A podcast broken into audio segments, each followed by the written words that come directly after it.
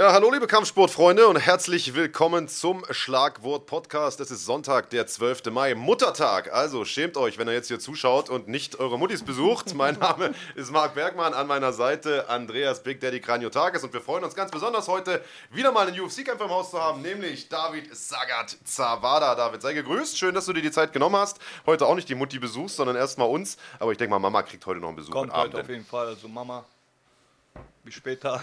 Ja. Geschenk kommt auch noch. Und ja. Äh, ja. ich danke auch euch für die Einladung. Ne? Also Dankeschön auf jeden Fall und ja. Mama ist die Beste, aber eure Mama hat es nicht ganz so einfach, ähm, vermeintlich zumindest, denn beide Söhne sind MMA-Kämpfer geworden und verdienen ihr Geld damit. Äh, glücklicherweise aber erfolgreiche MMA-Kämpfer, muss man sagen. Mhm. Also ihr haut häufiger auf die Fresse, als ihr auf die Fresse kriegt. Genau. Ähm, wie ist Schön das? zusammengefasst.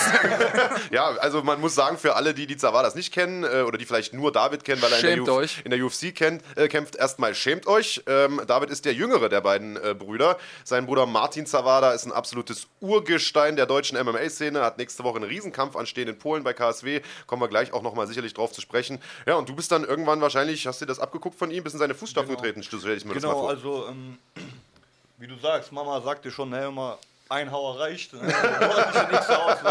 Aber ich war, ich war leidenschaftlicher Fußballer. Ich habe gern Fußball gespielt, ja auch äh, halt nicht sehr erfolgreich. Ich habe es versucht, in äh, Top-Mannschaften zu kommen, aber kein Glück gehabt und halt dann. Was heißt Top-Mannschaften? Wo hast du dich? Ja, ich, ich habe versucht in äh, MSV Duisburg damals, mhm. ne, habe ich versucht, äh, da, die hatten mal so im Sommer immer so eine Auswahlkarte, da waren 40, 50 äh, Jugendliche halt. Wie alt warst du da? War 16. Ende, Ende mhm. 16, ja. Und Was ja eigentlich schon spät ist für eine Fußballerkarriere. Spät, ich habe auch ne? spät angefangen. Mhm. Ich hatte ja äh, von Geburt auf hatte ich auch äh, gesundheitliche Probleme mit der Niere. Ich habe früh angefangen mit Fußball, aber dann wurde okay. ich immer gebremst, weil ich dachte, mein Blinddarm tut weh. Also ich war klein, ich war neun Jahre, zehn Jahre und ich dachte, ich hatte immer so ein Stechen hier und das und ich hatte einmal Angst, vom Arzt, zum Arzt zu gehen. Und irgendwann bin ich halt da hingegangen und der sagte, ich habe äh, also keine Nierensteine, aber da hat sich Urin gesammelt, also mm. kein Durchfluss mehr in der Niere. Und das mussten die halt dann operativ oh, entfernen. Krass. War das ein großer Eingriff oder? War so damals ja so die Narbe vom Frühjahr, also die ist ziemlich die ist so. Ja, ja, heute wird man das wahrscheinlich so minimal, genau. machen, so einen kleinen Schnitt. Dann, genau. und, äh, ja, aber Gott sei Dank jetzt, äh, ich war nach mehreren Kontrollen und so, die läuft wieder. Wie alt warst du bei der OP? Zwölf. Okay, waren, und seitdem ging es dann auch bergauf mit deiner Leistungsfähigkeit? Oder? Ja, danach fing es an, also ich hatte keine Beschwerden mehr. Ich konnte Sport aktiv, also nicht nur sportlich, auch manchmal, wenn ich zu Hause saß, fing der Schmerz einfach an. So, wenn man viel trinkt und da fliegt, äh, floss nichts durch, kamen die Schmerzen von selber. Und äh, ich wusste das halt bis dato nicht. Ich dachte mir immer, weil diese Steche kamen von vorne und von vorne haben die immer gesagt, ja, dein Blinddarm, vielleicht muss der raus hinher. Und als ich beim Arzt war, der hat halt gedrückt, keine Schmerzen und als er mich von hinten halt so hochpacken wollte an der Hüfte, hat es gezogen. Und dann ah. hat er gesagt, ja, ich check mal deine Niere, ab und dann hat er das erkannt. Und zum Glück rechtzeitig, weil die war schon mit einer. Mh, mm, Weiß man, wo, wo sowas herkommt? Also ist das. Das war von Geburt, genetisch, ja. Ah, ich glaube, okay. das war irgendwie so von der Geburt auf. Ja, weil die haben schon gesagt, die war 20 Prozent nur am Arbeiten, die eine. Und durch diese äh, kranke Niere wurde auch die andere halt über, also überlastet. überlastet. Gibt es da irgendwelche Bedenken, dass wenn du jetzt nochmal irgendwie einen abbekommen solltest auf die Niere oder so, oder ist das jetzt 100%? Ich hatte nur Bedenken halt mit diesem Weight Cut, weil du verlierst ja viel Wasser mm. und ich, mein Arzt hat mir immer gesagt, also Alkohol, am besten Tambu, aber wenn dann gering und äh, viel Wasser trinken solche. Das mhm. tue ich ja sowieso. Kattest du denn viel? Wie viel kattest du? Wir haben uns vorhin schon mal unterhalten. Du läufst mhm. jetzt mit um die 90 Kilo rum, bist mit über 1,80, 1,84 glaube ich, ja, genau. auch relativ großes Weltergewicht. Genau. Äh, ja, ich katte, aber ähm, zu meiner Vorbereitung versuche ich immer mein Gewicht zu einem gewissen Punkt zu bringen. So. Bei mir, ich fühle mich optimal mit 86, 85 Kilo. Da bin ich spritzig, ich habe Kraft mhm. und von da geht es dann halt, kommt drauf an, wie die Vorbereitungen laufen, 10 Wochen, 8 Wochen dann langsam Step by Step runter. Hm. Ja. Das ist, glaube ich, auch die bessere Variante, das zu machen. Und ich muss auch ich sagen. Will, mein Ziel ist es immer so in der Fight Week äh, nicht über drei Kilo zu machen. Weil ich habe immer gemerkt, äh, als ich 82, 83 Kilo am Fight, äh, Beginn der Fight Week hatte, man wird müder und man muss, man muss sich wohlfühlen, so weißt du, ich meine. Und, naja, und mit, mit die Erfahrung hat es mir auf jeden Fall gezeigt. Wenn man sich mal deinen ersten UFC-Kampf anschaut, ähm, das war im letzten Jahr in Hamburg, mhm. äh, da bist du sehr, sehr kurzfristig eingesprungen, hast ja. trotzdem es geschafft, das Gewicht zu machen ja.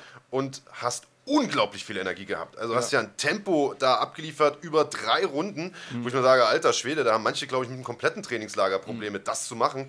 Von daher scheint das ja doch eine Taktik zu sein, die ganz gut funktioniert für dich. Ne? Ja, aber da war es halt so, da habe ich 8 Kilo in der Fight Week gemacht. Äh, aber dank meinem äh, Sponsor Easy Meal, auch schöne Grüße, wenn ich ihn hier. ja, klar, äh, immer raus damit, ja, ja. Äh, die haben mich, weil die, die sind, haben einen Standpunkt äh, in Berlin, Hamburg und äh, Düsseldorf. Und ich hatte, der Fight war ja zum Glück in Hamburg und die haben mich dann da beliefert und Das ist ein Essen, Essen-Lieferservice. Genau, Okay. Catering, Diät-Catering und äh, ja, und das ging top. Also ich hatte, ich habe mich auch wohl gefühlt, also ging alles schnell runter und ich war auch wieder reloaded und habt ihr gesehen, hat Spaß gemacht auf jeden Fall. Ja, also- und ich bin ja auch immer, also nicht im Game halt wie eine harte Vorbereitung aussehen soll, aber ich bin immer im Game, ich bin ja auch Coach im UFD Gym und ja, und das, das ist halt mein, meine Motivation, Ja, im Training zu bleiben. Ja, wann hast du da mitgekriegt, dass Fußball vielleicht doch nicht äh, ganz deine Profession wird, sondern doch eher Kampfsport, als dein Bruder dann angefangen hat, Erfolg zu haben? Oder Ne, wie? mein Bruder war ja parallel immer am Kämpfen und äh, Freunde von mir haben gesagt, hey, dein Bruder ist super Kämpfer und halt, ich stand so mehr, so, sag mal, in den Schatten von meinem Bruder, weil alle sagen, boah, geiler Kämpfer und du Fußballer, geh doch mal auch den Weg und so. Und ich sag so, nee, ist, ist nicht mein Style, weil ich hab auch so drauf, ich hab mich nie, ich hab das, also ich hab gehasst, Gewalt. Also draußen in, in Düsseldorf in der Altstadt, ich weiß nicht, wenn ich, ich habe das Gas, wenn sich da Leute gestritten haben, geprügelt hinher. Ich bin immer da aus dem Weg gegangen und äh, war halt nicht mein Stil, aber irgendwann so habe ich halt äh, Fokus verloren auf Sport. Hab halt, äh, ich habe auch Zigaretten geraucht und sowas, halt ein Leben gelebt wie ein normaler Jugendlicher. So, Jugend halt, ja, ja, klar. Party und, so. Ja, genau, Party und so. Und irgendwann hat mein Bruder gesehen, so, ich habe nichts, irgendwas, was mich greifen kann. Und der sagte, also bei dem war das auch schon so, die Karriere am Kippen, weil sein Trainer wollte nicht mehr weitermachen. Äh, das Gym hat sich aufgelöst. Da waren ja früher viele, viele Namen im Der Gym, hat, Gym äh, Team damals. Hubert Numrich, hat er nicht mit dem angefangen damals? Wo, äh, wer war denn sein erster Trainer? Helf Kemal, mal. Kemal, Kemal, Ah, der Kemal okay. Civil. Okay, Ja. Kemal, ja. Äh, schöne Grüße Schöne raus Grüße an die Fall, ja. Pioniere unseres Sports, tatsächlich. Da war der auch äh, unter anderem auch mit den Nordin am Trainieren, mit den Mhm. Jengis waren wir am Trainieren, mit dem Asis waren wir am Trainieren. Also da waren also die Namen, die wir bis heute kennen, äh, waren halt zusammen am Trainieren, aber jeder ging trotzdem noch seinen Weg. Und irgendwann hat, ist das hier äh, komplett zerbrochen. Äh, das Gym hat zugemacht äh, und halt mein Bruder hat trainiert dennoch, aber mal da, mal da.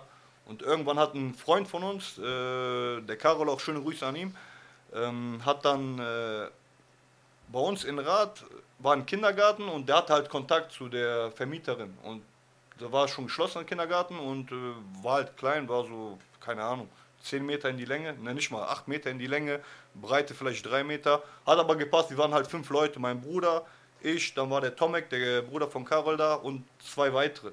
Der Edu, e, äh, Eduard Janitschko und der Sebi. Also mit denen habe ich angefangen, da fing meine Karriere an, weil dann hat mein Bruder gesagt, hör mal zu, ähm, diese Party, du hast Und da habt ihr im Kindergarten trainiert. Genau, das war im Kindergarten. du. Wir Matten einfach gelegt, einen Sandsack, eine äh, äh, Judo-Matte hatten wir auch.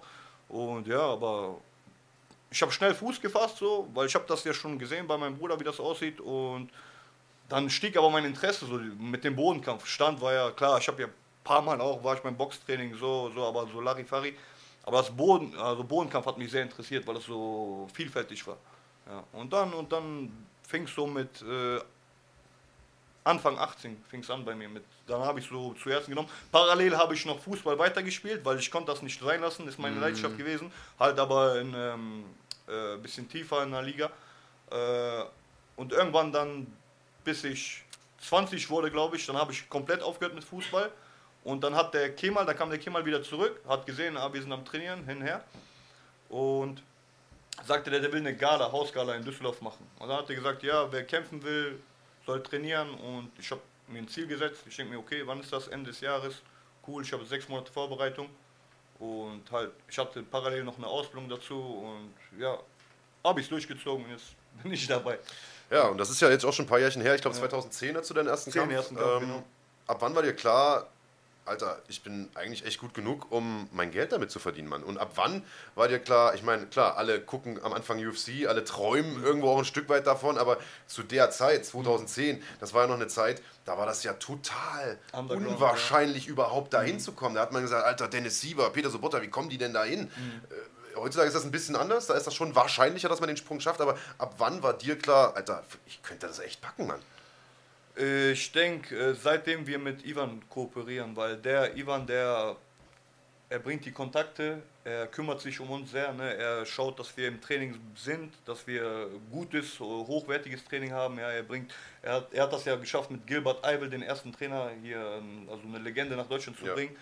Und, äh, haben- mal kurz für die Leute, die nicht wissen, wer Ivan ist. Der ist so ein bisschen der, der Kopf oder der, Der Mann Kopf, hinter also- dem UFD-Gym. Mein Manager, mein Freund, ist wie Mhm. eine Familie schon, also wir halten alle zusammen. Wie der Tommy ist auch sein Bruder, der ist auch jetzt äh, dazu gewachsen. Ähm, ja, und wir kooperieren halt super. Also wir sprechen auch alles ab, ist kein Ego-Trip, dass der sagt, ey, du kämpfst da, da. Nein, ich habe gesagt, nee, wir klären das alles ab. Ist so wie es Mitspracherecht. professionell- Genau, jeder hat Mitspracherecht, natürlich, weil es muss auch passen. Man muss auch, er fragt ja, wie fühlst du dich? Denkst du, du bist stark genug, konditionell für den Kampf? Und ja, Ja, klingt gut. Also die Erfahrung, die ich mache, egal ob man jetzt ins Inland oder Ausland guckt, dass gute Teams tatsächlich auch immer was mit dieser Teamdynamik zu tun haben. Du brauchst Charaktere, Ja. die es schaffen, andere Leute an sich zu binden und um sich zu scharren. Und die Leute müssen Lust drauf haben, so eine Gemeinschaft zu sein, ein, ein wirkliches Team zu sein. Nicht einfach nur zu sagen, okay, wir haben ein gemeinsames professionelles Ziel, sondern da br- brauchst eben auch eine persönliche Bindung. Wie Ja. du sagst, also die Teams, die ich erlebe und die ich als gut erlebe und konstant über die Zeit hinweg, das sind immer auch ja, persönliche Bindungen, die da eine Rolle spielen. Also insofern habe ich mir das von außen hin schon gedacht, aber dass du das jetzt bestätigst, macht natürlich Sinn. Und ihr seid mit UFD ja im Prinzip an allen vorbeigeprescht und äh, habt euch mittlerweile, man kann natürlich am Ende drüber streiten, wer ist jetzt das beste Team in Deutschland, aber ich glaube, ihr seid auf jeden Fall das Team, das da unbedingt mitgenannt werden muss in der Diskussion. Ähm, habt, habt ihr denn irgendwelche Leute im Stall? Also die großen Namen sind ja ganz, ganz klar, die man so, Soldic zum Beispiel, ähm, dein Bruder mit dabei, Abus ist jetzt auch äh, bei euch. Ähm, habt ihr irgendwem im, im Kader, wo du sagst, so Mensch, den haben die Leute vielleicht noch gar nicht so auf der Karte, aber der wird de demnächst durch die Decke gehen? Also es sind mehrere, also ich denke, die Leute kennen den auch, der Shamil Banukaev. Von denen, äh, bei denen ist es ein bisschen immer still um ihn, aber er kommt bald auf jeden Fall, der ist ein sehr großes Talent. Ähm, jetzt haben wir auch den äh, Hussein aus Österreich, der ist auch zu uns gestoßen, der hat auch bei uns auf der Hausgalle gekämpft. Hüseyin hat der Nachnamen? Boah, Ka Kadima, boah, die haben alle so schwere Namen. Ausländer Auch ne? Magomedov, verstehen die alle Irgendwas mit Magomedov. OV gut. Auf jeden Fall ein- auch ein super Talent. Äh, aber ihr kennt den auf jeden Fall, der hat, glaube ich, den Maurice einmal herausgefordert bei irgendeinem Interview. Ah, ja, ja. Der ich aus glaub, Österreich, Den, der- ja, den hatten Ja. wir, glaube ich, sogar mal in der Sendung erwähnt, kurz äh, Genau. mit der Herausforderung. Ja, der Ich ist, hat, hat mich ich auf glaube sogar, der auch- heißt tatsächlich sowas in der Art wie Ja, Nummer. Ka Ka so. Kadima, irgendwie sowas, ja. Ist, äh, ist nicht weit, also weit Und weg. der ist auf jeden Fall am Kommen. Dann der Shamil, habe ich gesagt, dann äh, der Ibrahim. Ähm, äh, Also viele gute Leute bei viele, euch. es sind viele. Und äh, ich trainiere auch ein paar Jungs und ich denke, wenn die am Ball bleiben, so, ich sag mal, das Leben ist. Man weiß nie, wo wo das, wo das sich hinführt, so weißt du. Weil Kadi Magomayev heißt das. So, Genau. Und jetzt haben wir ihm da auch nochmal äh, sozusagen äh, Ehre represented. So soll es auch sein. Ähm, also ja, ihr habt zweifelsohne einen starken Stall dort. Also Mhm. äh, das ganz ohne Frage. Habt ein hervorragendes Trainerteam, hervorragendes, äh, hervorragendes Gym auch, muss man sagen. Ja. Ähm, ich finde die Entwicklung eh total krass in Düsseldorf. Also du hast es ja jetzt irgendwie schon angesprochen. Früher habt ihr alle so ein bisschen zusammengehangen. Nordin, ähm, äh, sag schon, äh, Asis. wie heißt der? Asis, äh, Alpha, Karaoglu. ja, äh, und irgendwann ist es also ein bisschen auseinandergegangen. Jeder hat ein eigenes Gym, aber auch alle erfolgreiche Mhm. eigene Gyms. Also Nordin mit dem Pride Gym, super erfolgreich. Ihr mit dem UFD Gym, super erfolgreich. Asis lange Zeit mega erfolgreich gewesen als Kämpfer selbst, aber auch mit Kerim zum Beispiel und so. Mhm. Ähm, was glaubst du, woran das liegt, dass das auf einmal so explodiert ist in Düsseldorf? Weil ich weiß noch, als ich so angefangen habe hier in Deutschland mit MMA und, und das auch zu covern, war Düsseldorf gar nicht so die große Stadt. Weißt du, da hat alles eher so ein bisschen in Köln stattgefunden und Mhm. Ja, äh, ja, ja. Äh, war in Hamburg viel. Aber mittlerweile ist Düsseldorf ja eine haushohe Nummer. Ja, also ich kenne die Jungs lange, nur ich weiß nicht, woran das liegt, so dass hier es geboomt hat. Also die Jungs haben Bock, wir kämpfen halt gerne, wir kämpfen auch spektakulär, wie man sieht. Ne? Das Ja, sind ja. alles Striker. Also und ja, also Es gibt schon so einen Düsseldorfer Stil, das ist schon tatsächlich so. Ähm, wo man sagt, okay, die Düsseldorfer, die sind eben bekannt dafür, knackig zu striken, die haben auch immer Bock, sich, äh, sich zu boxen. Ja, ne, das ist halt unsere Schule. So. Weißt du, unser Trainer, der Ivan Hippolyte, so, ist eine Legende im K1. Weißt du, und der bringt halt das äh, Muay Thai, einen traditionellen Muay Thai ins MMA rüber, auch mit den Swipes und mit äh, Takedowns. Die habe ich davor nie gesehen, ne? aber das ist krass. Du siehst, man kann, sieht die im Thailand, wie die die Fußfeger machen, wenn die ein Bein abfangen und so. Und das bringt auf jeden Fall viel im, äh, äh, im MMA. Du hast jetzt eben gesagt, als äh, ich auch gefragt habe nach äh, Nachwuchskämpfern, dass, es, dass man ja nie weiß, wie es läuft im MMA und dass man eigentlich ist die die großen Geschichten sind eigentlich immer die kurzfristige Anfrage. Man war eh gerade fit und äh, dann hat man den großen Call bekommen und dann hat man seine Chance genutzt. Und äh, letzten Endes ist es auch das, was ich ganz oft in den Staaten gehört habe, dass die Leute gesagt haben: Macht eure Hausaufgaben, seid fit, wenn der Anruf kommt, weil man es einfach schwer timen kann.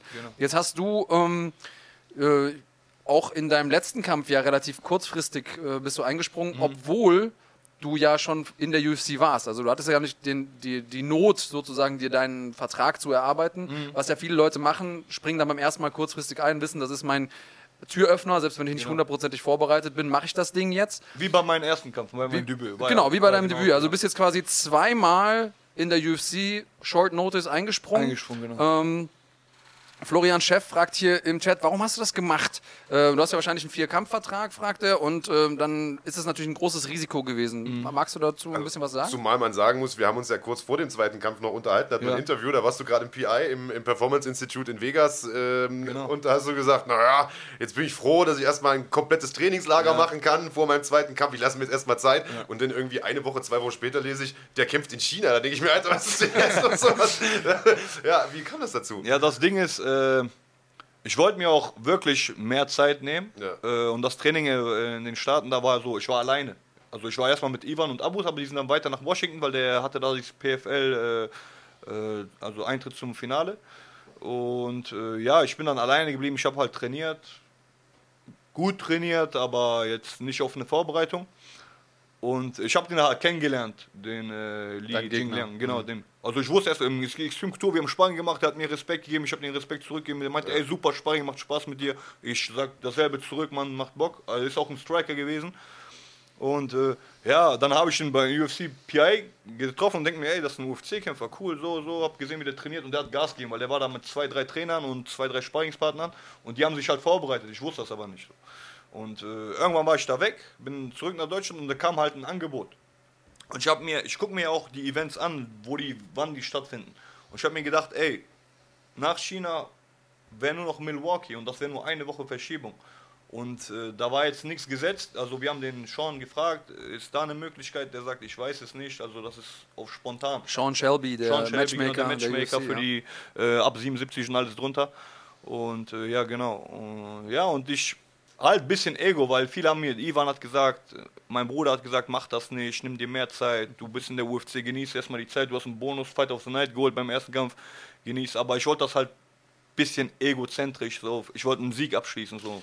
Naja, Das also ja, so, ja, genau, so schlecht ist das ja, glaube ich, auch gar nicht gedacht. Man sagt ja auch, was ich, im Springreiten, so ein Pferd, wenn es einmal gerissen hat, soll es gleich nochmal übers Hindernis springen, einfach damit du mit einem positiven. Ja, du bist äh, ja drin Ding im. Game, weil diese Praxis hast du dann da die ganze Zeit. Auf der anderen Seite natürlich kurze Vorbereitung gewesen, am Ende auch wirklich starker Gegner gewesen, das muss Mhm. man sagen. Also den kannten halt viele nicht, was glaube ich ein Fehler ist. Ich habe mich zum Beispiel mit Peter Sobotta unterhalten. Ne, der, den- der, hat mir auch, der auch den- schöne Grüße an Peter, Ja. Entschuldigung, ne, aber schöne Grüße, der hat mir auch geschrieben, der hat mir auch gesagt, ey, das ist ein Samurai, das ist ein Killer, weil der So hat mir gesagt, der hat, der hat nicht zu mir, der hat das mein Bruder geschrieben, mir viel Glück gewünscht, aber der hat gesagt, das ist ein Samurai, das, der, der hat ja auch vier Niederlagen nach Punkte und eine Submission, der hat nicht getappt, der ist schlafen gegangen.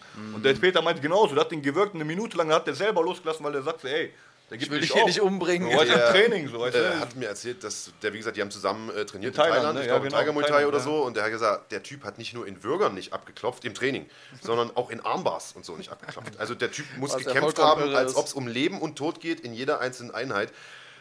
Knallharter Typ. Ja, ähm, ja, Im Sparring war der auch hart. Also im Sparring, ich habe den ein paar Mal gut getroffen und dann sag ich mir, der geht ja die ganze Zeit nur nach vorne. So. Ja, ja. Ein starker Ja. Typ.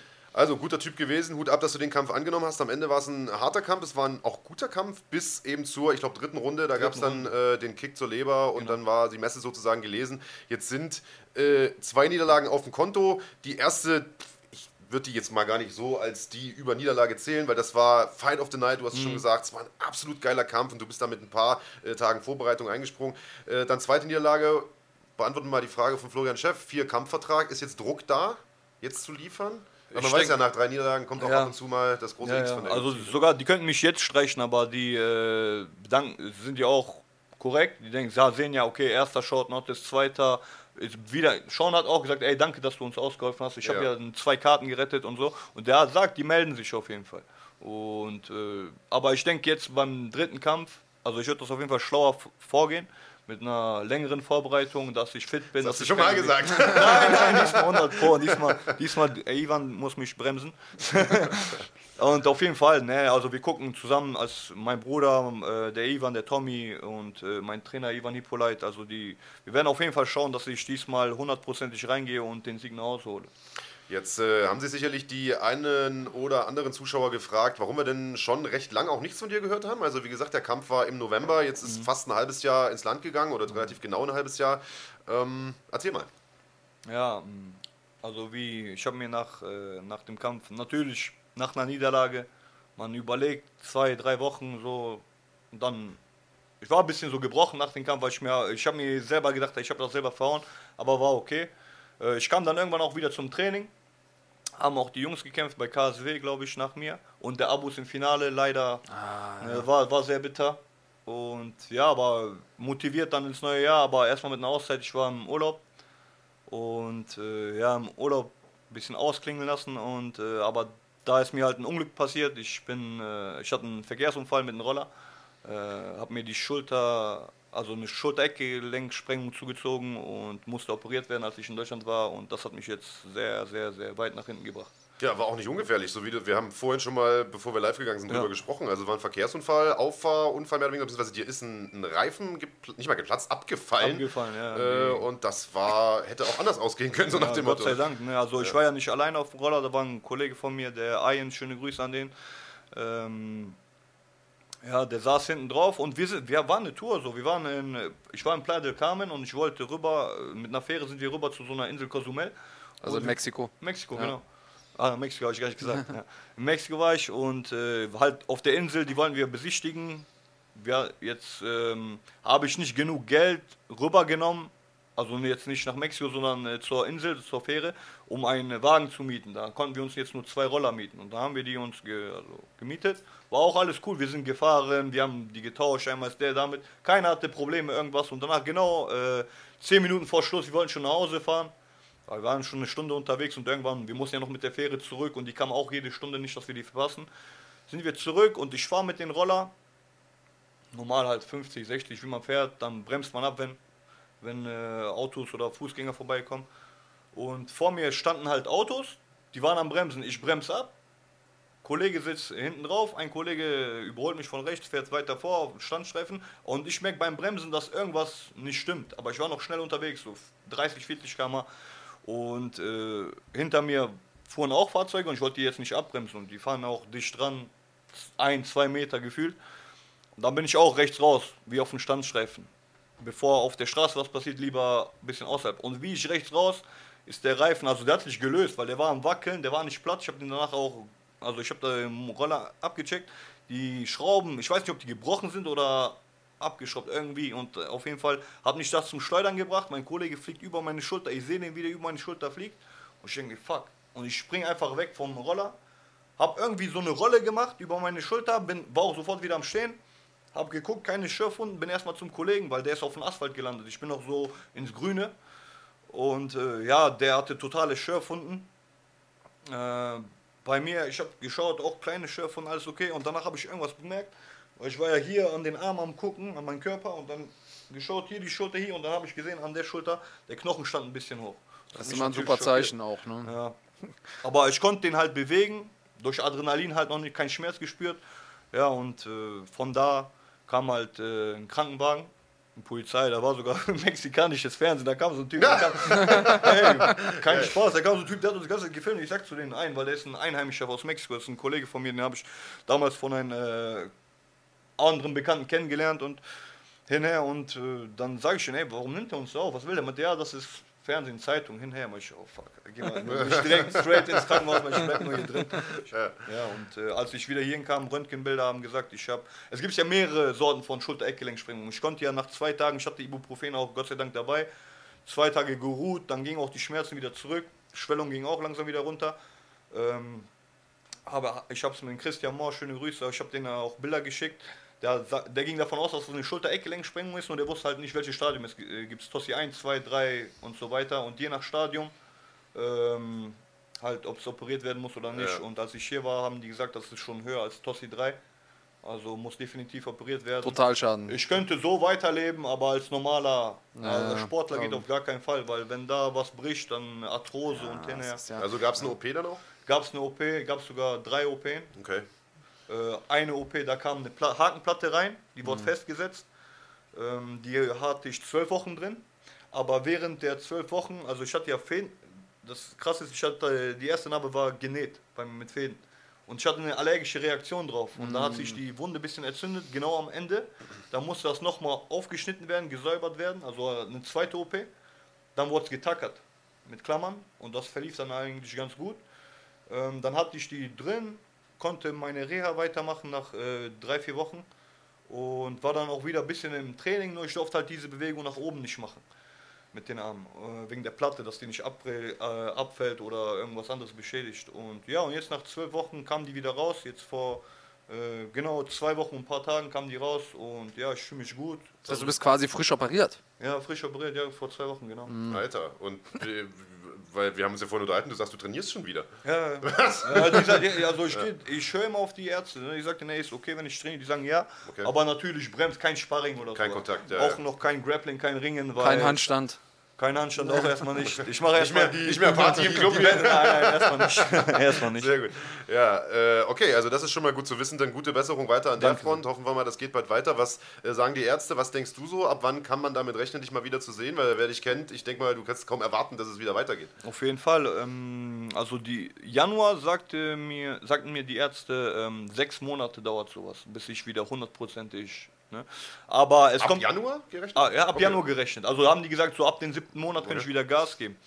Ähm, aber es liegt auch immer an dem Körper, wie der davor war. Und wir sind ja Sportler, so, also ich halte ja meinen Körper immer fit. Ja. Und das hilft ja auch ein bisschen, so Verletzungen Definitiv. zu verkürzen. Und ja. und vielleicht bin ich, deswegen bin ich ja jetzt schon im Game, aber ich will auch nicht überhasten, weil Naja. wenn, wenn ich merke, ah, ich kann alles wieder machen, dann kommt diese Übermotivation, dann knackt es einmal und dann habe ich den Salat wieder von neu. Ich sehe so, schon wieder kommen so, ich nächste Woche Nächste Woche scroll ich durch Twitter und lese irgendwie David Savana nimmt Kampf an bei UFC am Wochenende. 1. Juni. Ja.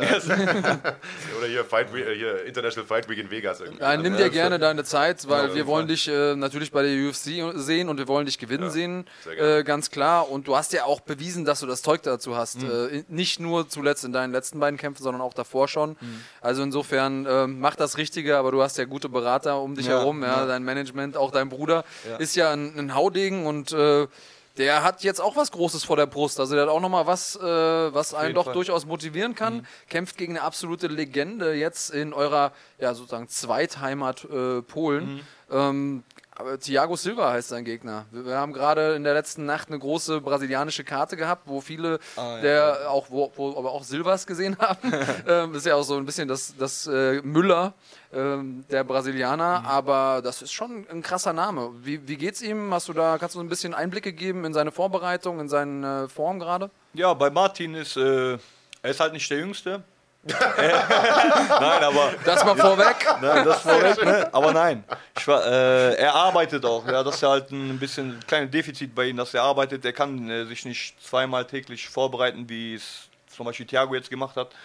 Aber er ist motiviert und äh, er hat die Erfahrung. Er hat jetzt 44 Kämpfe hinter sich. Äh, er hat Top-Leute geschlagen, gekämpft. Und das ist jetzt mal ein Step für den äh, noch einmal, was der schon immer haben wollte. Er wollte, sein Ziel war es ja auch immer in die UFC zu kommen. Und jetzt hat er einen UFC-Veteran da vor sich, einen, einen gestandenen, der, war- ich weiß gar nicht, war der mal Champion des Silver? Nee, Champion war er Champion nicht. war der nicht, aber ich äh, glaube, der hat mal gekratzt an der Krone. Hat Ne? definitiv in den Top 10 immer gut mitgehalten in der Gewichtsklasse. Absolut gefährlicher Puncher und Ja. ein hervorragendes Duell. Ja. Für alle, die nicht wissen, äh, wo das ist, KSW 49 in, In Danzig. Äh, Danzig. Nächste Woche gibt es das zu sehen. Ähm, äh, toller Kampf, tolle Kulisse auch. Und ich sag mal, Martin ist ja bei KSW im Prinzip schon fast Stammgast. Mhm. Und ähm, ich meine, wenn du sagst, er kann sich äh, nicht, nicht zweimal am Tag vorbereiten, weil er einen Job hat und so weiter. Wir sind vorhin mal nochmal so ein bisschen die ganze Liste durchgegangen von den Leuten, die er schon gekämpft hat in seiner Karriere. Wahnsinn. Alter. Weißt du, so, letzten Kampf, Michal Materla gekämpft. Ja. Absolute Legende in Polen, absoluter Superstar, einer der besten Kämpfer dieser Gewichtsklasse weltweit. Kampf zwar verloren, aber am Ende auch einen guten Kampf gemacht. Gut gemacht, der, hat der hatte eine Chance in der ersten ja, ja. Runde. Ne? Da, der, der denkt bis heute, warum bin ich nicht hinterhergegangen? Ja, das sind aber diese nie, Momente sind als diese Momente, Kämpfer. ich mein? Das ist normal. Kannst auch hinterhergehen und Konter kriegen. Genau, Also, ja, oder du fällst in einen Armbar. Hätte, hätte, Fahrradkette, von daher ähm, vollkommen richtig. Aber ich will damit nur sagen, äh, einer, der zu einer Zeit hier schon gekämpft hat, als kein Schwanz wusste, was das hier überhaupt ist, Mhm. äh, MMA oder Cagefighting oder sonst was, und der im Laufe seiner Karriere ein absolutes Who is Who gekämpft hat in allen möglichen Gewichtsklassen. Mhm. Also gegen dich gekämpft hat im Halbschwergewicht, Ja, ganz am Anfang noch irgendwelche Schwergewichtler auch mal. Mittelgewicht war der auch. Mittelgewicht ist er gewesen. Ja. Also äh, krass, ne? Und äh, wie ist er jetzt drauf vor, vor äh, dem, dem Riesenkampf gegen Thiago Silva? Der ist auf jeden Fall motiviert, der ist gut drauf. Der hat auch, wir haben auch super trainiert, also der ist ja nicht der Einzige, der dort kämpfen wird, es sind ja noch äh, drei weitere, der Antun, der Roberto und der Erko und die haben sich alle zusammen vorbereitet. Ich konnte diesmal äh, nur als äh, mentale Stärke dabei sein, weil ich halt äh, die Verletzung hatte. Und äh, ja, aber ich bin auf jeden Fall nächste Woche dabei, da werde ich noch Pads halten. Ich werde versuchen, das Beste aus ihm rauszuholen. Äh, noch in der letzten Woche. Also von mentalen her, weil körperlich, der ist ready. Der ist ready. Also Aber das Mentale ist ja auch besonders wichtig. ist sehr wichtig, Also, ja, ja. Das ist was, was ich für mich selber mal festgestellt habe. In, in der Fight Week und so eigentlich die zwei Wochen davor kann ich eigentlich kaum noch mit Gar Leuten nix. zu tun haben, die nicht kämpfen. Also ja, ja, Weil die genau, mir ja. einfach immer hart auf den Sack gehen. Ich bin immer so extrem geduldig, aber wenn dann irgendwelche Leute kommen, die kein Verständnis haben für die Situation, in der man sich befindet, Ja. vielleicht für den Fokus Oder, das- die Weight Cut. genau, Weightcut-Geschichten. Warum trinkst du die Cola jetzt? Ja, ja, genau. Oder dann vor dir irgendwie deine Lieblings Lieblingssüßigkeit essen äh, und Aber das, das, zum Beispiel, ich finde das gut, das motiviert mich. Wenn so Leute von mir was essen, so, ich denke mir so, ja, okay. ja. So, weißt du? Ich, Bald, ich, ich brauche da einfach meine Ruhe. so? Ich brauche da einfach meine Ruhe und äh, ich, das ist natürlich gut, weil man hat immer jemanden, mit dem man sich auf diesem Level unterhalten Mhm. kann und der weiß, wie es ist. Wenn man eben seinen Bruder um sich rum hat, da ist ja nochmal ein ganz anderes Vertrauensverhältnis, Ja, sage ich mal. Ähm, es, gibt ja auch viele Brüderpaare im MMA, also verhältnismäßig viele äh, Mhm. Brüderpaare. Ähm, deswegen hat das was Besonderes, weil man ja immer jemanden hat zum Trainieren. Ja, das- das- man hat immer Auf jemanden, jeden Fall ein starker Plus, ne? Genau, der sagt so, ey, komm, lass uns ins Training gehen, auch wenn man selber gerne auf der Couch liegen Ja. würde. Ähm, ich ich finde das einen großen, großen Vorteil. Ja, und ist eine ganz gute Überleitung, denn wir werfen hier natürlich auch immer einen Blick zurück äh, auf die Veranstaltung dieses Wochenendes. Und da gab es dieses Wochenende eine ganze Menge. Ähm, haben wir jetzt diesmal am Anfang gar nicht geschafft, weil wir äh, erstmal mit, mit David ein bisschen gesprochen haben. Und eins dieser erfolgreichen Brüderpaare sind die Pitbull-Brüder, ähm, Ja. die Freire-Brüder. Patricio Freire, der gestern im Hauptkampf von Bellator sich durchsetzen konnte gegen Michael Chandler und damit einer der wenigen Champ-Champs ist, die es in diesem Geschäft gibt. Jetzt also zusätzlich zum Federgewichtstitel auch den Leichtgewichtstitel hat. Ähm, absolut geiler Kampf. Äh, gibt ein bisschen Diskussion, ob das Finish äh, Ja, ganz gerechtfertigt war. zu früh war. Aber ja. letztlich äh, wollen wir uns nicht an dem Finish aufhängen. Äh, Pitbull definitiv einer der heftigsten Kämpfer in seiner Gewichtsklasse. Einer, der ja auch zweimal unseren deutschen Daniel Weichel besiegt hat. Ja, einmal letztes Mal Aber der erste Fight, ja. erster Fight war knapp, ne? stimmt. Ja, beide Also- Kämpfe waren. Also ich fand sogar, könnte man sich streiten, ob der nicht abbrechen könnte, der Referee. Ne? In der Ja. ersten Runde, wo der ihn angeklingelt Weil der hat sich auch ein bisschen geschockt. Der dachte schon, äh, Daniel, ich habe das hier gesehen, der dachte sich, ist schon vorbei. Ja, das war's schon, Aber ja. da, da, da muss man schon so ein bisschen so einen Instinkt haben, so scheiß drauf, was der Referee sagt, hau den Nochmal dran. Ja, Letzten Endes, ja, wenn er dich nicht runterzieht, dann ist der Kampf nicht vorbei. Ja, das ist, Das ja aber es sind halt manchmal wirklich Millimeter, wie du auch gesagt hast vorhin. Manchmal sind es einfach Millimeter, die dann über Hop oder Top entscheiden. Und ansonsten wäre eben Daniel Champion gewesen und wer weiß, was dann Wär- wär passiert schön, wäre. ja. Weil Daniel Ja. ist auch ein Supermann. Also ich kenne kenn ihn sehr lange. Also der Kemal hat ja auch äh, früher in Düsseldorf auch Veranstaltungen gemacht. Äh, und da hat der Daniel auch gekämpft. Ne? Da hat der gekämpft. Ich glaube, die haben ein, das war ein krasser Kampf. Daniel hat da gekämpft gegen. Ich weiß, haben, hat der mal gegen Dennis Siever gekämpft? Puh, Na, müssen, müssen wir mal rausfinden. Ich glaube Das- nicht, aber äh, eins ist schon mal Fakt: Daniel Weichel ist genauso wie dein Bruder Martin äh, einer der absoluten Ja, Pioniere. die hier waren auch zusammen sogar äh, bei M1 dabei. Und, Ja, äh, das war, Daniel ist auf jeden Fall ein, für meine Augen einer der besten Kämpfer in Deutschland. Auf jeden Fall, weil der hat sehr, sehr der viele Wir haben uns letzte Woche schon äh, hat, drüber ja. unterhalten, dass Ja. der einer derjenigen ist, die am meisten gerissen hat und am wenigsten Respekt dafür auch bekommen, weil er irgendwie so ein bisschen jahrelang unter dem Radar geflogen ist, einfach weil äh, Bellator in Deutschland ja lange nicht zu sehen war. Mhm. Ähm, also gab keinen Kampf gegen Dennis. Doch, tatsächlich, du hast recht. Hier, wirklich, ja. ein Sieg über Dennis Siever 2006 bei der Mixfight Gala. Ja, also. Wenn man sich das mal anguckt hier, wie viele Kämpfe das sind und gegen was für Namen, ist auch Wahnsinn. Also, beste Grüße auch mal an Daniel Weichel, wird ja sicherlich auch mal äh, bald irgendwann zu Gast sein. Ähm, und der ja auch, wie gesagt, äh, im Prinzip Stammgast bei Bellator.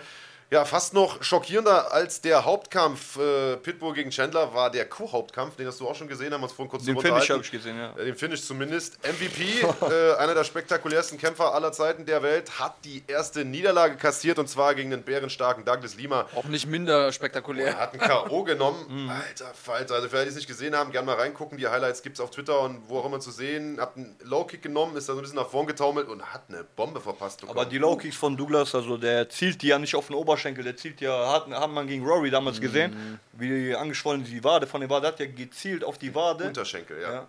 Das ist eh so eine Sache, die man heutzutage sehr, sehr häufig sieht, finde ich. Diese Low-Kicks auf dem Unterschenkel. Ziehst, ziehst ihn ja die Beine weg. Ja. Das Ich- hat ich- sich ich bloß das halt etabliert. Ja. Ja, Früher ich- hat das keiner gemacht. Ich habe das ja bei Mihalski zum Beispiel vom Clinch gemacht. Da ziehe ich den ja auch so einen Feger weg. So. Ist ja auch vom Muay Thai.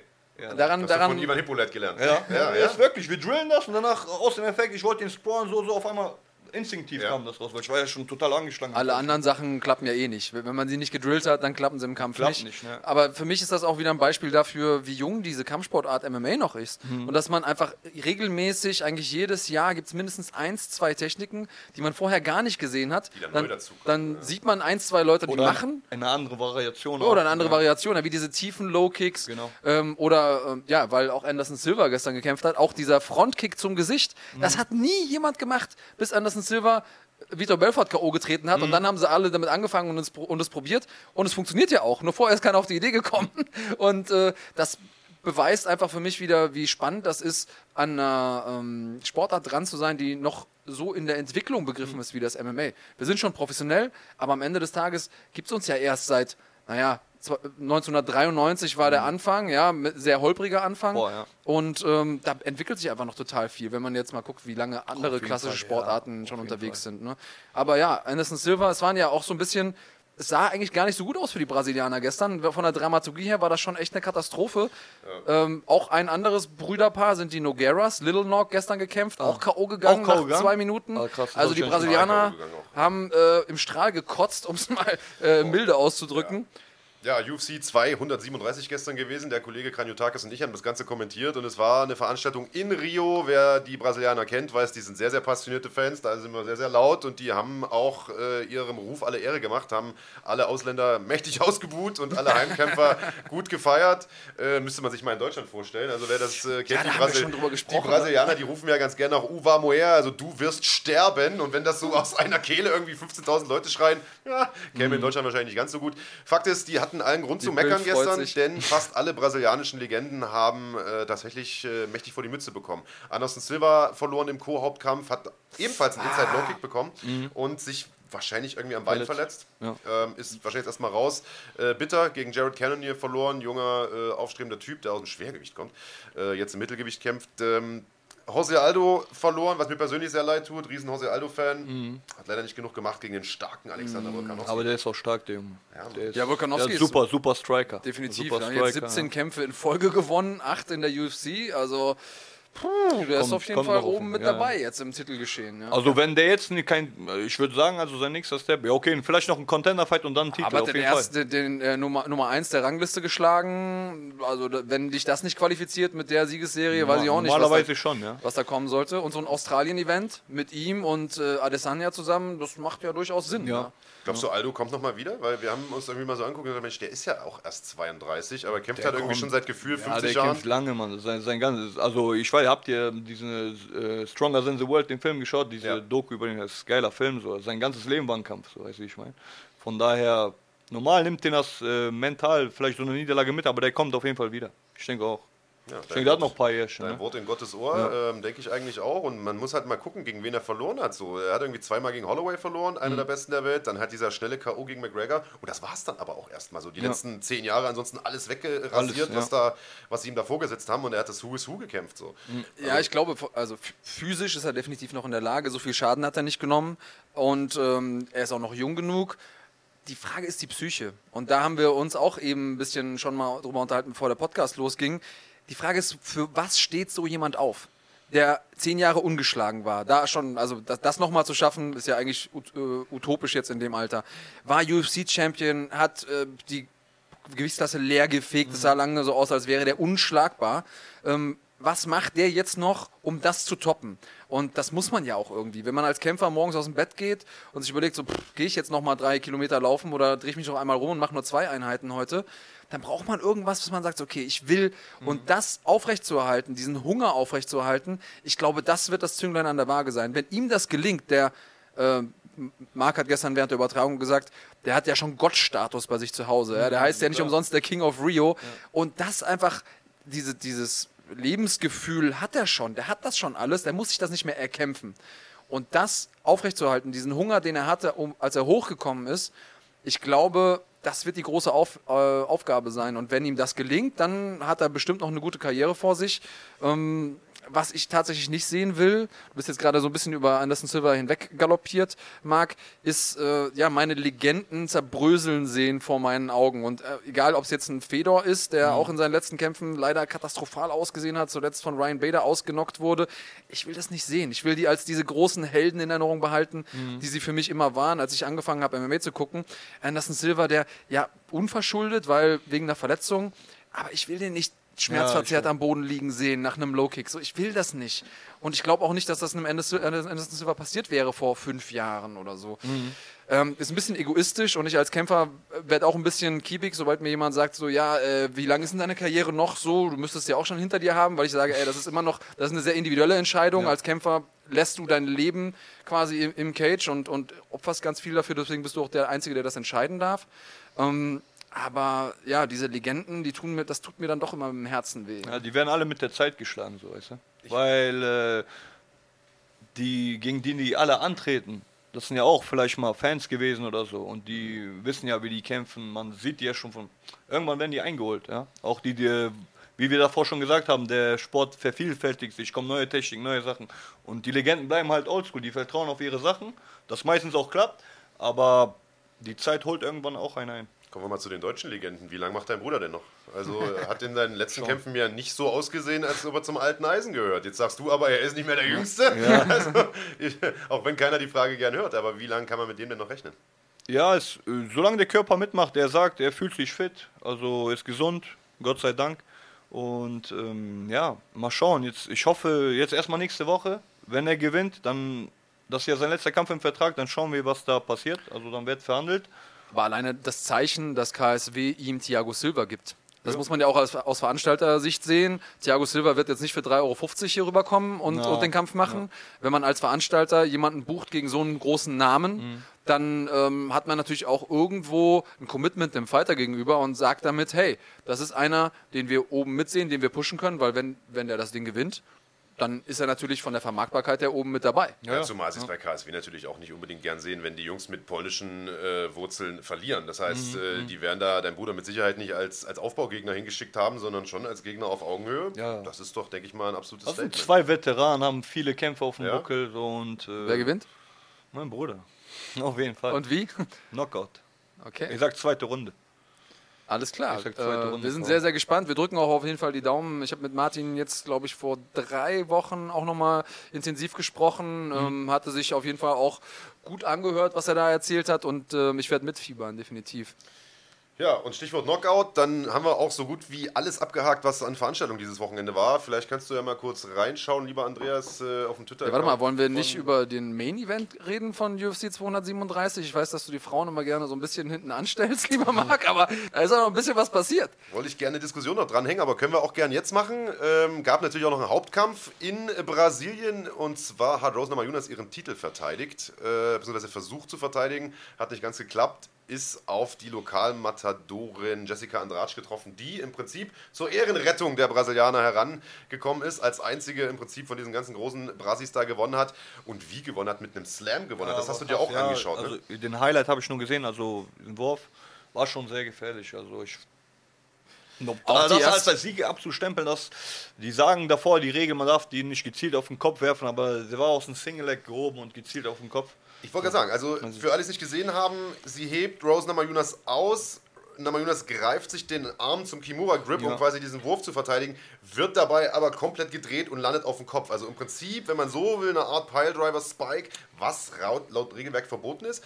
Jetzt bricht halt im Internet gerade so eine Diskussion los, ist es verboten, war es ein legaler Move? Also ich glaube schon, es war grenzwertig erlaubt, weil sie sie ja auch eindreht, also sie Ja, ja. spiked sie ja nicht komplett runter. Aus dem Geschehen, natürlich letzten kann man Endes, ja sagen, aus dem letzten Geschehen Endes ist passiert. das wie mit den Ellenbogen. Ja. Also wenn du wenn, die 12 to 6 Elbows sind verboten. Das sind ja die, die ich von oben nach Gerade unten runter, schlage. spitz. Sobald ich mit meinem Ellbogen oben anfange und nur ein bisschen Seite, seitlich ja. gehe, ist es schon wieder erlaubt. Und äh, diese Spiking Takedowns oder Slams, die sind eben auch von 12 zu 6. Und sobald du einen, einen Dreher drin hast, ist es erlaubt. Auch es ist, Hm. ob es erlaubt sein soll, darüber kann man sich jetzt unterhalten. Ich glaube, das ist für alle Leute, die schon mal Nackenprobleme hatten und äh, wenn man sich drüber nachdenkt, wenn man drüber nachdenkt, was da passieren kann, ist das auf jeden Fall ein Argument, das man haben sollte. Aber es ist ein erlaubter Takedown, weil es ist ein, äh, ein Spin drin gewesen und letzten Endes sehe ich es genauso wie beim Schlag auf dem Hinterkopf. Es ist ja auch so, klar, wenn du am Boden bist und der andere ist Bewegt fixiert in eine natürlich, ja, ja. Richtung und du, du schlägst immer auf den Hinterkopf, ist das verboten. Aber ist wenn du, wenn es eine dynamische Situation ist und der Genau. andere dreht sich weg,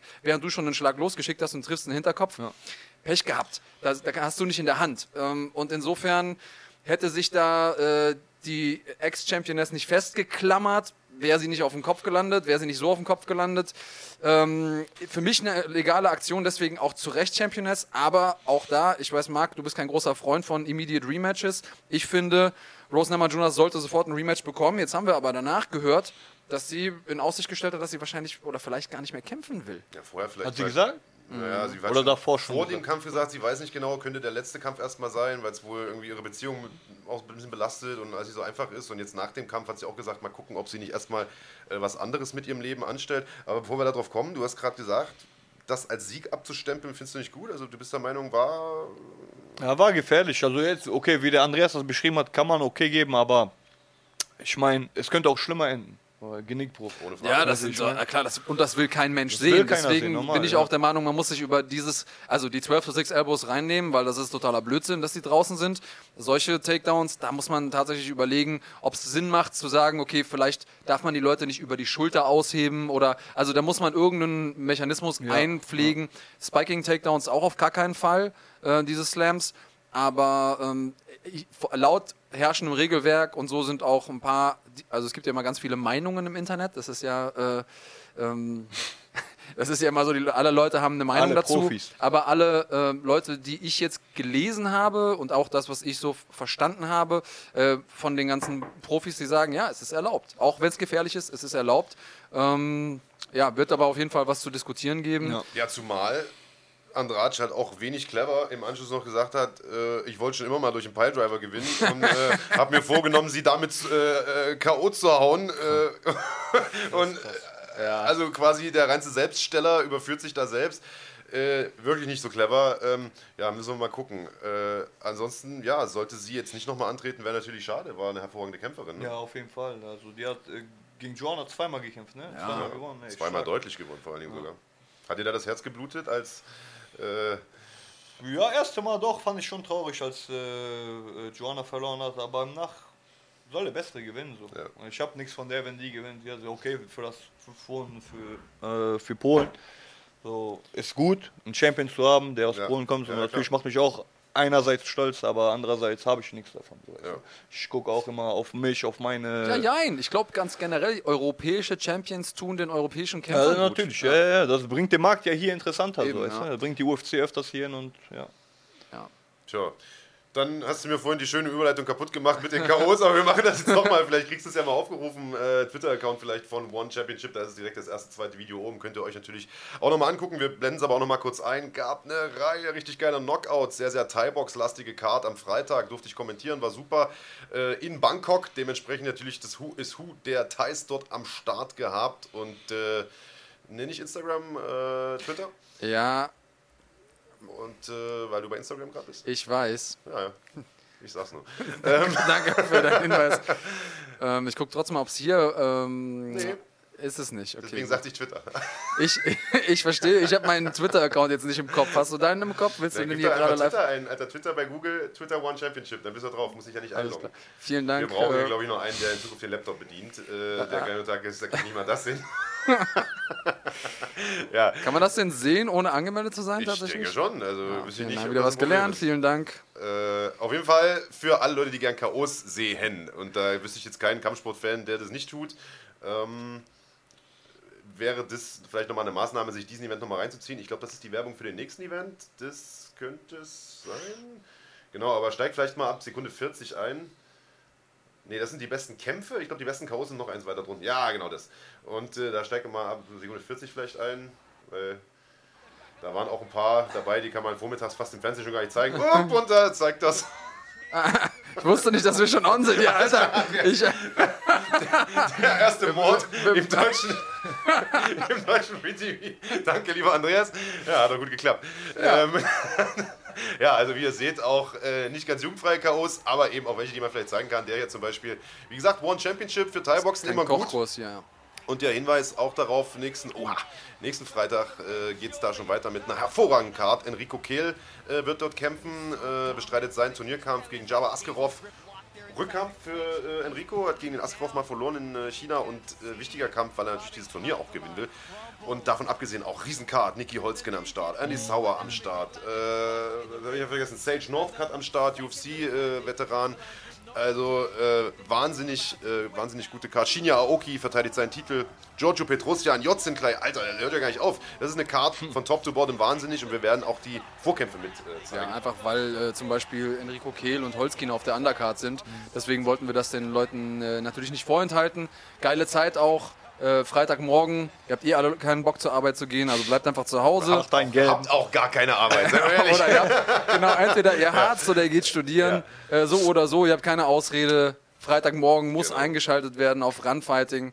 Macht das bitte, denn ihr verpasst sonst was. One ist, ja, ich bin so ein richtiger One-Nut-Hager. Guckst du dir die Sachen mal an, äh, David? Hast du, hast du mit One schon mal Berührpunkte gehabt? Mm, One ne, selten, aber hier der, äh, der Mordversuch gerade vom Kollegen, der, der war gut. Den, mit dem Pete habe ich zusammen trainiert und äh, auf jeden Fall, ja, ich habe mir ja geschrieben, schon Glückwunsch. Und, aber das ist etwas, was er schon sehr verdient hat. Der wollte auch immer in die UFC. Äh, leider nicht geklappt. One ist eine One gute- ich- jeden Fall ich bin- gut Wo Überbrückung, hat so wie der bei mir. in Deutschland mal gekämpft? Ich habe überlegt, als ich das gestern kommentiert habe, das Ding ey, der hat doch, ich mir, wo hat war der denn? War das hat bei der nicht bei, GMC? oder bei Peter Sobotos auf der Veranstaltung? Nicht? Ne, das war, Nee, das nee, war nee, dieser nee. Michel, äh, Michael. Das war der, ja. Ja, ja. genau. Äh, aber ne, der hat in Deutschland auch irgendwo. Ich weiß, da kam mir auch bequem. Ich wusste nur nicht wo, aber gut, könnte man ja auch mal herausfinden, indem man es googelt. Aber äh, ja, das war auf jeden Fall eine super Card. So viel muss man sagen. Ähm, One äh, kann man sich eigentlich immer geben. Also selten mal eine Veranstaltung oder nie, die irgendwie sich nicht lohnt anzugucken. Und was es auch noch gab diese Woche, das war der Startschuss der zweiten Season von PFL, der Professional Fighters League. Wir haben das vorhin schon mal kurz angeschnitten, David. Dein Teamkollege Abus Magomedov stand da letztes Jahr im Finale, ist da unglücklich leider K.O. gegangen gegen einen Gegner, wo eigentlich jeder gedacht hat, den haut er weg. Äh, sehr, sehr schade. In diesem Jahr ist seine Gewichtsklasse nicht dabei. Ist das Genau. der Grund, warum auch er nicht dabei ist? Weil als ich das Genau. letzte Mal mit ihm gesprochen habe, wollte er eigentlich noch. Ja, der wollte auch. Der hat auch. Äh, der hatte schon Pläne. Meinte, ey, ich gehe dann 93 Kilo hoch und so. Der wollte das unbedingt haben. Wollte ich ja sagen, warum macht er dann nicht Mittelgewicht? Hätte er ja, hat er ja auch schon mal gekämpft. Mittelgewicht ist ja nicht dabei. So, Mittel ist nicht dabei, aber Halbschwer, ja, ja, das meine ich. Ja, ja, aber halb, ist, muss kein Risiko eingehen. So. Natürlich ist das Geld, das Preisgeld am Ende, der stand ja nah. Der hat auch die besten Voraussetzungen, das Turnier einmal auf jeden Fall zu gewinnen oder ja. mehrmals. Ähm, aber pff, mal gucken, der wollte eh erstmal ein erstes halbe Jahr jetzt hat er das schleifen lassen, ein bisschen, das, äh, also sich wieder Fokus auf Familie etc. Äh, konzentriert und der will auf jeden Fall auch im zweiten halben Jahr jetzt siebte, achte Monat angreifen, aber nicht PFL-Informationen, weiß ich jetzt nicht, habe ich jetzt keine, wo der angreifen wird, aber er wird auf jeden Fall kommen. Na, er ist ja letzte Woche äh, zurückgekehrt bei eurer eigenen Veranstaltung, glaube genau, ich. ja, oder? da ist er eingesprungen, ähm, weil ein Kämpfer ausgefallen ist und ja, wie man Abus kämpft, der ist immer bereit, immer gern für so einen Spaß zu haben. Ist da äh, emotionslos und Emo- nimmt ja, da die ja, Gegner ja. aus dem Rennen. Ja, ja, das kennt man. Also beste Grüße an Abus Magomedov. Schön, dass du zurück bist und äh, vielleicht gibt es ja bald Nachrichten, wo du als nächstes kämpfst. Ja, du bist zwar leider nicht dabei bei der PFL, lieber Abus, dafür ein paar andere äh, starke Leute. Wir haben äh, hier, sehen wir gerade Szenen, Olympiasiegerin im Judo, die junge Frau. Hat sich da äh, durchgesetzt. Kyla Harrison im Hauptkampf der Veranstaltung. Sehen wir hier gerade ein paar Szenen. Äh, also äh, absolut äh, hohes sportliches Niveau. Prinzipiell, das System von PFL finde ich super. Wie findest du das Mega, Ganze? So ein mega, Ligasystem mega. Ja, ja. und sowas mit Punkten und alles? Voll geil. Oder? Ich finde das auch geil. Ja, also da würde ich auch gerne mal einmal mitmachen. Ja. Auch ein gut, gutes Preisgeld am Ende, so vielleicht so zum Abschluss der Ende der Karriere. Andreas, warum nicht? Es ist, äh, es ist Wenn du mal noch eingre eingreifen willst. nein, Das tatsächlich. hört es er ist- nicht gerne. Ende der Karriere hast du ihn falsch erwischt jetzt. Es ist total, nein, was ich, was ich geil finde. Warum? es Du ist- hast doch fünf Kämpfe dann. Das ist doch nicht Ende der Karriere. Fünf Kämpfe sind viel. Und du musst die im halben Jahr machen. Überleg. Ja, ja, das ist, äh, da muss man schon aktiv sein und äh, es Er, ist er fair. kämpft momentan äh, ausschließlich mit der Müdigkeit, das ist das Problem. Ja, weil, weil du immer nur so ein Blödsinn quatschst, dass ich, dass ich schläfrig werde. ähm, aber äh, was ich geil finde, ist, du hast einmal diesen, diesen fairen Charakter, weil wenn du gewinnst, können die nicht sagen, ja, der kämpft unschön oder wie auch immer. Dann bist du halt im Mix, dann bist du in den, in den, im Finale und wenn du dann weiter gewinnst, dann bist du Sieger. Es gibt nicht die Möglichkeit zu sagen, ich vermarkte mich jetzt irgendwie, deswegen musst du keinen künstlichen Twitter-Beef äh, hervorrufen. Ja. Und ähm, zudem finde ich sehr, sehr gut, wenn äh, es einfach Alternativen gibt zu der UFC, die ja ganz lange Monopolstellung war. Und na, du bist Kämpfer, ich bin Kämpfer. Wir wissen, dass Monopol, Mon- Monopole nie gut sind.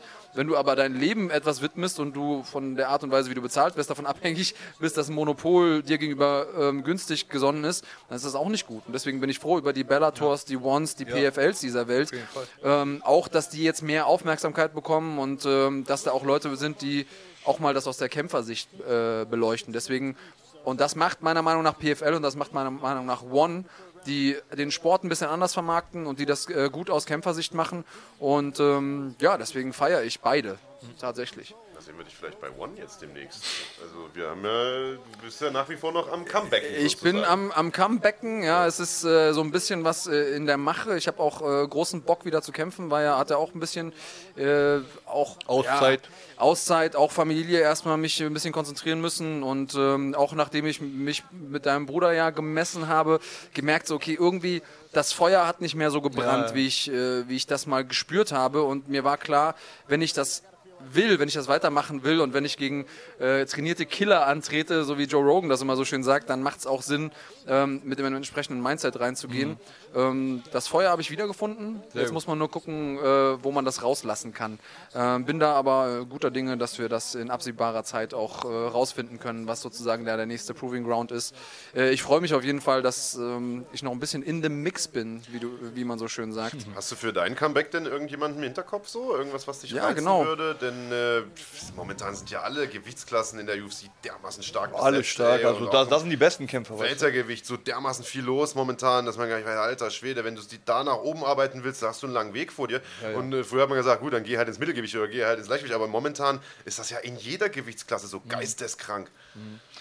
Äh, persönlich nicht. Äh, Gibt es Namen, so, den ich vor der UFC mal sogar heraus. So ein Emil Mack würde ich auch mal gern kämpfen, weil der ist auch gut gehypt. Ne? Der kommt auch, glaube ich, jetzt hat äh, verloren in Hamburg. Zuletzt, ich weiß nicht, ob der danach gekämpft hat. Ähm, aber sonst, ich weiß, ich, ich nehme jeden an, so, weißt du, der mich nach vorne bringt am besten. Ir- Irgendjemand, der mich nach vorne bringt.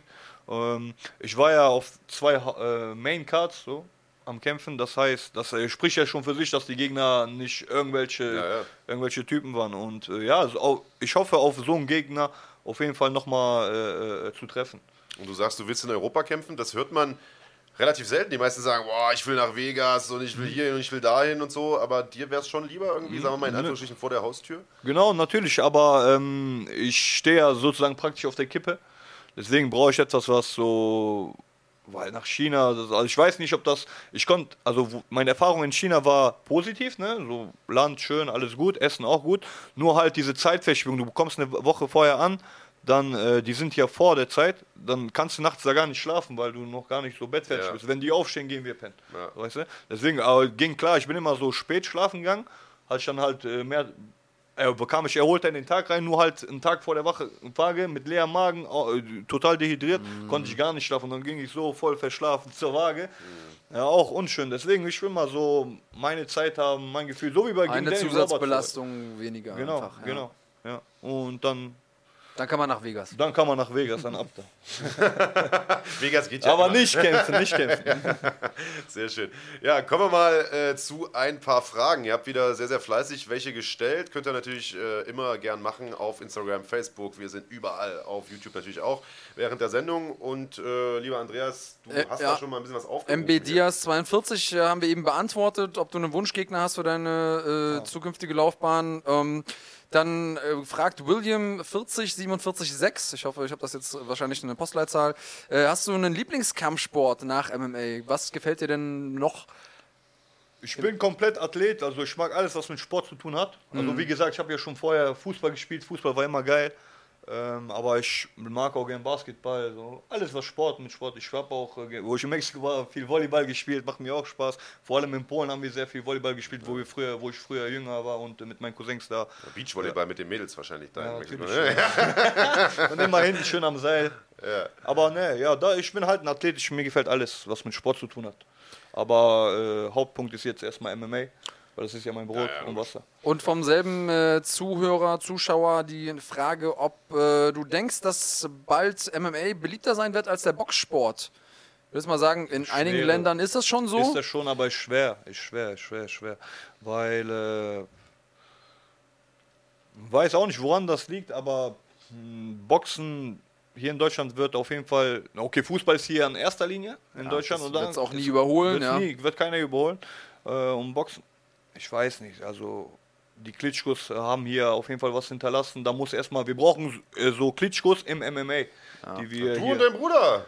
Seid ihr doch. ja, Hab jetzt aber, keinen Doktortitel, ja, aber, deswegen- Kann man sich ja aber kaufen. Nee, aber- Scheiß drauf. Aber warum? Ja, das wäre auch zum Beispiel eine Option, aber mm, ja, ist schwer. Also dieses Thema ist schwer, ob das irgendwann. äh, Ich denke schon auf jeden Fall, aber ob, wir, ob ich das dann mit als aktiver Kämpfer miterleben werde, weiß ich nicht. Vielleicht bin ich dann schon in Rente, aber ich hoffe, dann wird es soweit sein, dass das äh, ganz oben steht. Also du glaubst auch, wir brauchen einen, einen Typ einfach, dass es daran Ja. fehlt, dass wir so einen, was weiß ich, so ein Schuhmacher. Ausschlag, aber der polarisiert. Weißt du, so ein Nick Hein war ja gut. Aber der polarisiert, Nick Hein, super Typ, ich mag den auch, ne? aber der poli polarisiert nicht mit seinen Kämpfen, so weißt du. Er, außerhalb, er gewinnt, ja. alles gut, ne? top, soll er auch weitermachen, aber so für den Zuschauer, die gucken, dann sagen die ja, boring, so weißt du, ich meine. Und daran hapert so, so ein Typen wie Nick, aber der fightet so, ich weiß nicht, ich sag mal, wie, wie wir so ein bisschen, so ein bisschen Ballerei, dass der auch mal vielleicht runtergeht, dann wiederkommt. Aber zum Beispiel gegen äh, den Dami hatte damals gut gekämpft, da fing das schon an, so mit dem hat leider verloren ne, in Hamburg, aber da hat er schon im Stand bewiesen, dass der Zeug zu noch mehr hat. Und so- halt so ein, so ein Typ muss jetzt nicht unbedingt der Nick sein, kommen ja noch äh, mehrere andere äh, äh, äh, äh, Talente bald und ich hoffe, einer von denen wird das halt so nach vorne schieben, dass das n- nicht nur äh, als Pay-Per-View, sondern auch mal im Free-TV gezeigt werden darf. brauchst eben einen großen Volkshelden Genau, und das sowas, braucht ja. eben auch jemanden, mit dem sich das Volk identifizieren kann. Guck mal, in Polen zum Beispiel bei KSW hat erst richtig angeboomt, als die äh, den Pujanowski da reingetan Ja. haben. So, Ja. Das ist Strongman, das ist ein Superheld von uns gewesen, fünffacher World, also stärkster Mann der Welt. Und dann tun die den da rein und die denken sich, ach, der hat keine Luft, so, so, und haut dann einen Boxer weg, so den Neimann, und dann hat es polarisiert, die denken sich, boah, krass, geil. Findest du dann sowas gut oder schlecht, wenn man dann sagt, man verpflichtet jetzt einen äh, Thorsten Legert zum Beispiel? Ja, oder so Freak- äh, einen Flying Uwe, der äh, ja auch sehr, sehr viele Augen auf den Sport gebracht hat? Ja, aber der Flying Uwe, der hat sich sogar gut präsentiert. Jetzt Fand der ich Geg auch. Gegner weiß ich jetzt nichts von, aber hat gut gekämpft. Ne? Und äh, wenn sowas öfters kommt, dann denke ich, äh, bringt das mehr auf Aufmerksamkeit, weil ich glaube, der, der ist ein YouTuber oder so. Ne? Ja, Ja. Ja. Und der äh, bringt ja auch viel äh, Zuschauer mit. Von daher, Ja, von anderen. äh, Also du von, begrüßt das. Du bist ja, es gibt ja, Ja. Leute, die das ja sagen, ja, äh, was hat mit dem Sport nichts zu tun, darf man nicht vermischen, aber du sagst, das kann man ruhig machen. Das kann man machen.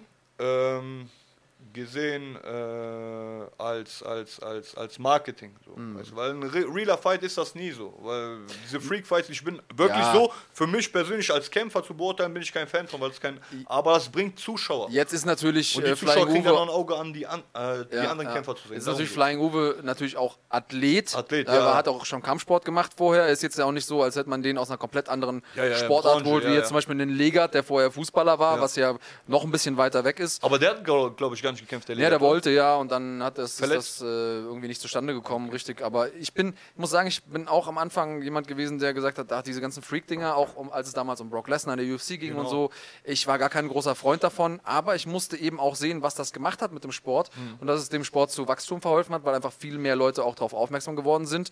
Und dann heiligt auch so ein bisschen ähm, der Zweck die Mittel, wie ich finde. Und ähm, alles, was hilft, dem Sport zu wachsen, Mhm. was jetzt nicht komplett außerhalb von äh, äh, ja, moralischen ähm, Eckpunkten ist, würde ich sagen, kann man, kann man begrüßen. Also ähm, ja, interessant, dass du das, äh, dass du das auch so siehst und das ist ja in, in Polen quasi auch miterleben können. Ja. ne? Ja, und vor allen Dingen siehst du ja in Polen, dass die Leute ja mittlerweile eben nicht nur wegen Pujanowski einschalten, sondern halt auch Leute wie Khalidov, Materla und wie sie nicht alle heißen Stars geworden sind. Das, das sind dann. Legenden, das sind Legenden. Also die sind seit KSW, glaube ich, eins oder zwei dabei. Ne, Also mein Bruder hat ja bei KSW 6 damals gegen Juras gekämpft und äh, totaler Außenseiter mein Bruder. Ne? Die, die haben ihn auch gar nicht so ernst genommen.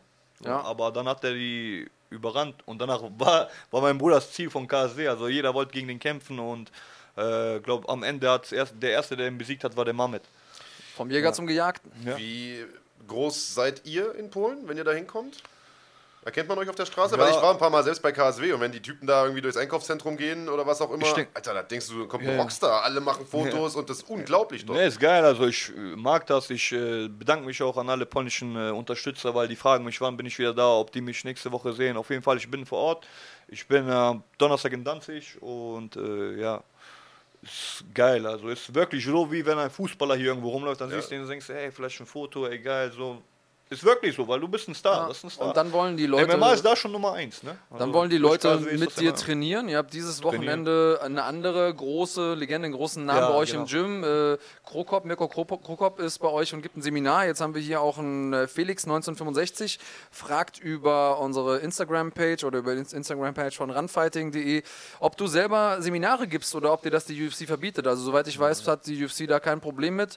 Äh, bist du offen für Ich Anfragen? bin offen für alle. Nur, ich wollte ja mit meinem Bruder, wir haben ja so eine, äh, wollten sowas starten Anfang des Jahres, äh, dass wir Seminare geben. Erstmal Mhm. so zu zweit vielleicht, so als äh, Brüderpaket.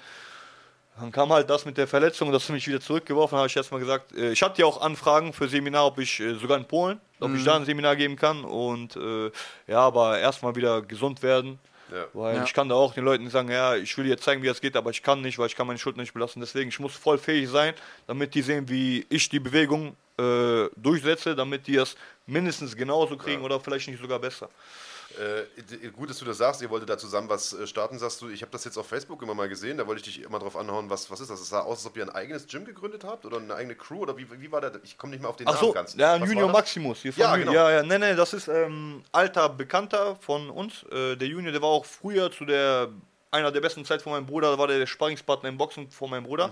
Mhm. Sich auch äh, gut Hauer, war ist so Afrika-Champion und der hat jetzt ein Gym aufgemacht, halt so ein kleines Gym, soll nur Boxen, Kickboxen und mein Bruder soll da den MMA-Headcoach machen. Mhm. Ist auch gut für ihn, weil er halt arbeitet, mein Bruder, und das ist bei ihm in der Nähe, wo er wohnt. Äh, in Garat, glaube ich. Und mein Bruder wohnt in Benrad, ist so 10 Minuten von äh, entfernt. Und äh, ja, der wird dann den MMA-Headcoach geben, aber erst ab den 1.6. nach seinem Kampf. Und ja, ist halt ein weiteres Gym, was aufmacht, wo sich äh, junge Talente anmelden können. Äh, ist auf jeden Fall Junior Maximus heißt das Gym, äh, ist äh, in Garat. in Da gibt es aber keine, kein Beef zwischen dem UFD Nein. dann, das sagt sie, ihr äh, Nein, zerfleischt nein. uns Na, nimmt warum? uns die, die Leute weg oder Nein, so. nimmt keiner weg. Ich bin auch immer noch UFD. Mein Bruder kämpft auch für UFD. Wir sind UFD. Nur halt äh, will er ein bisschen seine Erfahrung weitergeben. Zeitlich bei uns. Wir haben ja auch super Trainer, Giacca Resinho. Äh, ich gebe da auch für die Amateure Training. Dann haben wir äh, äh, Lino Kickbox-Trainer schon. Dann äh, kommen, kommen und gehen Trainer, äh, die uns Profis dann vorbereiten. Und deswegen ist das auf jeden Fall was nicht Schlechtes, weil die Erfahrung geht weiter. Wir müssen auch, Ja, irg ja. irgendwann müssen wir was weitergeben. Ja? Klar, das ist wichtig für... nicht nur inspirieren, sondern auch äh, Knowledge weitergeben. So heißt es. Und so ist das am besten als Trainer. Das äh, führt mich jetzt zu der nächsten äh, Fanfrage. Kai Wichelhaus fragt über unseren YouTube-Stream, ob äh, du denn auch gerne, wenn du selber kämpfst, äh, einen aktiven Trainer in deiner Ecke hast, so wie du selber einer bist. Also jemand, der ähm, durchgehend Tipps gibt während des Kampfes. Ähm, wie hast du es selber am liebsten und was bist du für ein Typ, wenn du äh, selber cornerst? Äh, also ich selber, ich mag es, wenn mein Trainer auf jeden Fall Erfahrung hat mit dem Sport, weil äh, ich kann dann Fragen stellen, wie etwas, äh, wie ich, äh, wie, wie man zum Beispiel in ein Geschehen, wenn man zum Beispiel seinen ersten Kampf hat, wie man reingehen soll, wie man, ob, ob ich sofort draufschlagen soll, ne, zur Beruhigung. Der weiß das ja, ja. Und äh, dasselbe gebe ich auch meinen Schülern mit. Ich will, das Wichtigste ist, wie wir davor gesprochen haben, das Mentale, dass man hier oben klar ist. Weil wenn man hier zu, oben zu viel überlegt, das hatte ich einmal bei meiner ersten Niederlage gegen Jamil Chan, ich war im Ring und dann stand ich und habe ich mir gedacht, so, boah, was suche ich hier? Und das war schon, da war ich schon gebrochen. Dann als er mich geschlagen, getroffen hat, geschlagen, du merkst ja die Schläge gar nicht im Kampf durch den Adrenalin, aber sein Schlag, der hat gebrannt so. Und da habe ich schon gemerkt, dass ich auf jeden Fall, da habe ich von mir aus vom Kopf her aufgeben und äh, also Aber ich du warst auch ein bisschen überrumpelt, so hat das gewirkt, ne? Das war ja so ratzfatz, kam der raus wie so eine Maschine, bam, bam, bam, bam, da war das Ding schon wieder vorbei. Ja, und ja, die Umstände waren da auch nicht so optimal, aber ich will jetzt auch keine äh, Ausreden suchen. Ich habe verloren, er hat mich super getroffen, Mhm. Glückwunsch auch an den und äh, ja, viel Erfolg weiter an Jamil. Äh, wir haben auch trainiert danach, alles cool unter, äh, mit uns. Es gibt ja Gründe. Es gibt ja immer nicht nur Ausreden. Wenn man sagt, okay, woran lag's, dann äh, muss man gar nicht immer unbedingt denken, man ist auf der Suche nach Ausreden. Mhm. Solange man das nicht als Entschuldigung verwendet, ist alles gut. Aber man muss trotzdem nach den Gründen gucken, Ja. was, war, was war da los, um das eben in Zukunft ja, vermeiden da zu hatten können. wir zum Beispiel keinen Trainer, der, äh, also mein Bruder ist ja mein Trainer seit Tag 1, aber irgendwann war ja das so, war nicht mehr Trainer, sondern Trainingspartner. Mhm. Weil äh, ich habe den irgendwo, glaube ich, so bodentechnisch vielleicht, technisch bin ich vielleicht weitergekommen, Mhm. weil ich mich dafür interessiere. Also ich saß wirklich, äh, wo ich mit Sport angefangen habe, vor YouTube, wie geht der Griff, wie komme ich da raus, weil ich fand das deprimierend, die liegen auf mir auf dem Mount, ich wusste nie, wie ein Mount Escape gibt. Da habe ich mir mehrere Variationen angeguckt und irgendwann klappt eine und die drill ich, drill ich, drill ich und äh, jetzt komme ich da immer raus. Und äh, ja, Also ich denke, damals hatten wir keinen festen Trainer, der uns geleitet hat. Also ich und mein Bruder, wir haben uns selber trainiert, der mir Pratzen nicht stehen. Wir sind da Sparring äh, gefahren, hier trainiert und ja, man braucht auf jeden Fall jemanden, der die Übersicht hat, der weiß vielleicht, ey, mach das nicht, du bist äh, übermüdet. Wir sind da, äh, äh, wenn zwei Kämpfer, aktive Kämpfer sich trainieren, das geht nicht, weil das ist auch ein bisschen so Konkurrenz, so, ey, ich will besser aussehen als der oder ist, ist halt der Mensch. Der Mensch ist halt ein Ego hier oben drin und wenn man aktiv, besser einen Trainer zu haben, der schon fertig ist, der die Erfahrung weitergibt, als einen aktiven Kämpfer. Und da ich ja auch ein aktiver Kämpfer bin, bei meinen Schülern zum Beispiel, ich versuche denen auch, halt auch das weiterzugeben, nur zeitlich bei mir, weil ich ja selber aktiv bin, finde ich jetzt nicht, die sagen, ey, ich will da, da kämpfen. Ich sage, ja, okay, wenn es klappt zeitlich, ich bin dabei, ich helfe gerne. Aber bei mir manchmal ja wegen Vorbereitung. Der Hauptfokus ist noch auf deiner eigenen Auf eigene Kämpferkarriere. Karriere. Und das ja auch vollkommen zu Recht. Also ich meine, du kämpfst in der Champions League momentan, Ja. da wäre es ja total Quatsch zu sagen, ich äh, schaufel mir jetzt Zeit frei, wo ich sie gar nicht habe, um, um andere Leute zu unterrichten. Also du musst dich jetzt erstmal um dich kümmern, ist vollkommen logisch. Äh, wie viel hat dir dein Bruder denn so mitgegeben von seiner Erfahrung, von all dem, was er gelernt hat? Er hat ja massiv viel äh, erlebt, gesehen in seinen Kämpfen, eigentlich alles schon, was man überhaupt sehen und erleben kann. Wie viel hat er das gebracht? Alles, also er, er, er leitet halt meine, meine ganze Karriere so. Er, er hat ja viele, viele Sachen durchlebt, die nicht sein sollten. Äh, also so praktisch so Fehler, Fehler, aber die man äh, später als ins- Positive umwandeln kann. Weil man daraus gelernt hat. Genau, wenn man daraus gelernt hat. Und das ist bei mir jetzt halt auch äh, der Fall. Ich lerne jetzt auch aus meinen Fehlern, weil das zum Beispiel mit China hatten die nichts zu tun, das war mein Fehler. Halt egozentrisch gedacht. Und äh, ja, der hat viel, der hat mir viel, viel, sehr viel beigebracht. Der hat mir die ersten geraden Schläge beigebracht, der hat mir die Sweeps beigebracht, der hat mir äh, äh, den Flying Armbar beigebracht. So, weißt du? Und äh, ja, und, Ja, den wollen wir jetzt aber auch sehen. im Ja, wollen wir den Kampf, nächsten ne? Kampf dann sehen, auf jeden ja, Fall. ich hoffe, ich hoffe. Aber Ähm. ne, gibt es auf jeden Fall ein Video auf YouTube, wo ich ihn das erste Mal mache. Sehr Aber, gut. Äh, vielleicht suchen wir den mal raus. Ähm, jetzt hast du gerade gesagt, es gab irgendwann den Punkt, an dem du ihn ein Stück weit überholt hast, technisch. Äh, was verständlich ist, du bist ein paar Jahre jünger.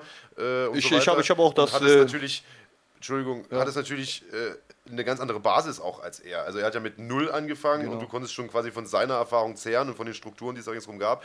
Äh, es macht mir aber nicht den Eindruck, als ob ihn das irgendwie ärgern zu- ärgert oder so, ganz im Gegenteil. Also ich sehe den immer heftig alles teilen, alles posten. Mein Bruder Nein, hier nein. ist in der UFC. Also der ist stolz, oder? Ich will jetzt nicht sagen, dass ich besser bin als er, weil er hat auch Attribute, die ich nicht habe Mhm. und wo der mich so, also wo, wo ich in Schatten widerstehe. So, Was weißt du, denn das- zum Beispiel? Ja, er hat, er hat Nehmerqualitäten. Okay, habe ich jetzt auch ein bisschen, wie man gesehen hat bei Ja, wollte ich gerade sagen. Du hast ja, den auch nicht aber, aber, aber, aber er hat eine Bombe zum Ich bin kein K.O.-Schläger, so One-Punch-Knockout, das, ist, das bin ich nicht so. Das ist mein Bruder und der Roberto, so, die haben so ein One-Punch-Ding. Ich bin mehr so ein Finisher, weißt du, so ich. Äh, Volume Puncher. So, ja. Genau, so wie beim Andreas Stahl, so, weißt du, wenn ich einmal angeklingt, also einmal getroffen habe, dann lasse ich nicht mehr los und bleib dran wie so ein Pitbull, so, weißt du, das ist so mein Ding. Und daran versuche ich zu arbeiten. Ich versuche jetzt nicht nur auf, äh, auf Druck meine Schlagkraft zu verbessern, dass die 3, 4, 500 Kilo mehr wiegt oder so. Ne, ich bleib bei meinen Stärken und so wie Bruce Lee gesagt hat, ich fürchte den Typen, der nicht tausend viele andere Techniken kennt, sondern die eine Technik tausendmal wiederholt und das ist auch so mein Ding. Ja, ja. Ja, ich habe mal gerade den Flying Armbar Ja, rausgesucht hier. David, Da, guck mal, das, Minotauro. das ist der Kindergarten. Der Kinder, ja, der hat mich Minotauro, das war der Spitzname von meinem Bruder, Minotauro. David Minotauro Zavala. Weil, weil ihm gefiel halt, wie ich äh, auf dem Boden mich bewege, den Sidechoke so ähnlich gemacht habe. Ah, sehr Sehr schön. Das war zwei Wochen nach dem ersten Training für MMA. Ja. Also siehst du, das hat ja dann relativ gut funktioniert und da kann man nicht sagen, was ist das denn für ein Kindergarten, obwohl ihr da noch im Kindergarten trainiert habt. Ne? Das war im Kindergarten. Ja, spannend. Also, Und wer äh, sagt, sowas funktioniert ja in einem echten Kampf gar nicht, äh, dem kann man sagen, stimmt gar nicht. Äh, Rose Namajunas, die gestern den Titel verloren hat, die hat das in ihrem zweiten Kampf tatsächlich gemacht, nach Ja, zwölf Sekunden. funktioniert. Äh, damit gewonnen. Also kann man tatsächlich mal machen. Ähm, Ja, ist auch schön. im, äh, im MMA schwieriger als jetzt im klassischen BJJ, weil man natürlich keinen Gi hat, der äh, noch ein bisschen zusätzliche Kontrolle gibt, aber es ist möglich. Ja. So viel sei schon mal gesagt.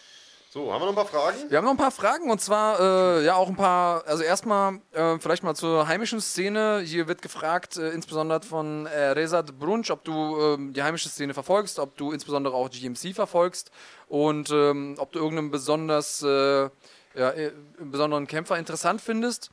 Und äh, danach in, im Anschluss direkt die Frage, wie du das äh, gerade angekündigte Matchup findest von äh, Solmas gegen Max Koga, das wir ja letzte Woche hier sozusagen live und exklusiv haben bekannt geben Nee, dürfen. das stimmt gar nicht. Wir haben ja letzte Woche Max Koga Ach so, gegen- äh, nee, Lapidus, sorry, ja, ja, ja, ja, da äh, merkt man die Schläge zum Kopf, die ich bekommen habe. aber, Sorry, äh, aber wir können ja so viel das schon mal potenzielle verraten. Der Matchup. Gewinner dieses Kampfes hat relativ hohe Chancen, vielleicht um den Titel zu okay. kämpfen gegen Sorry. Irma Sommers. So, Aber ähm, ja, Also, erstmal GMC, nationale Szene, verfolgst du den ganzen Kram? Auf jeden Fall normal. Also habe ich ja selber gekämpft. Äh, schönen Grüße auch an Dennis und äh, Özan.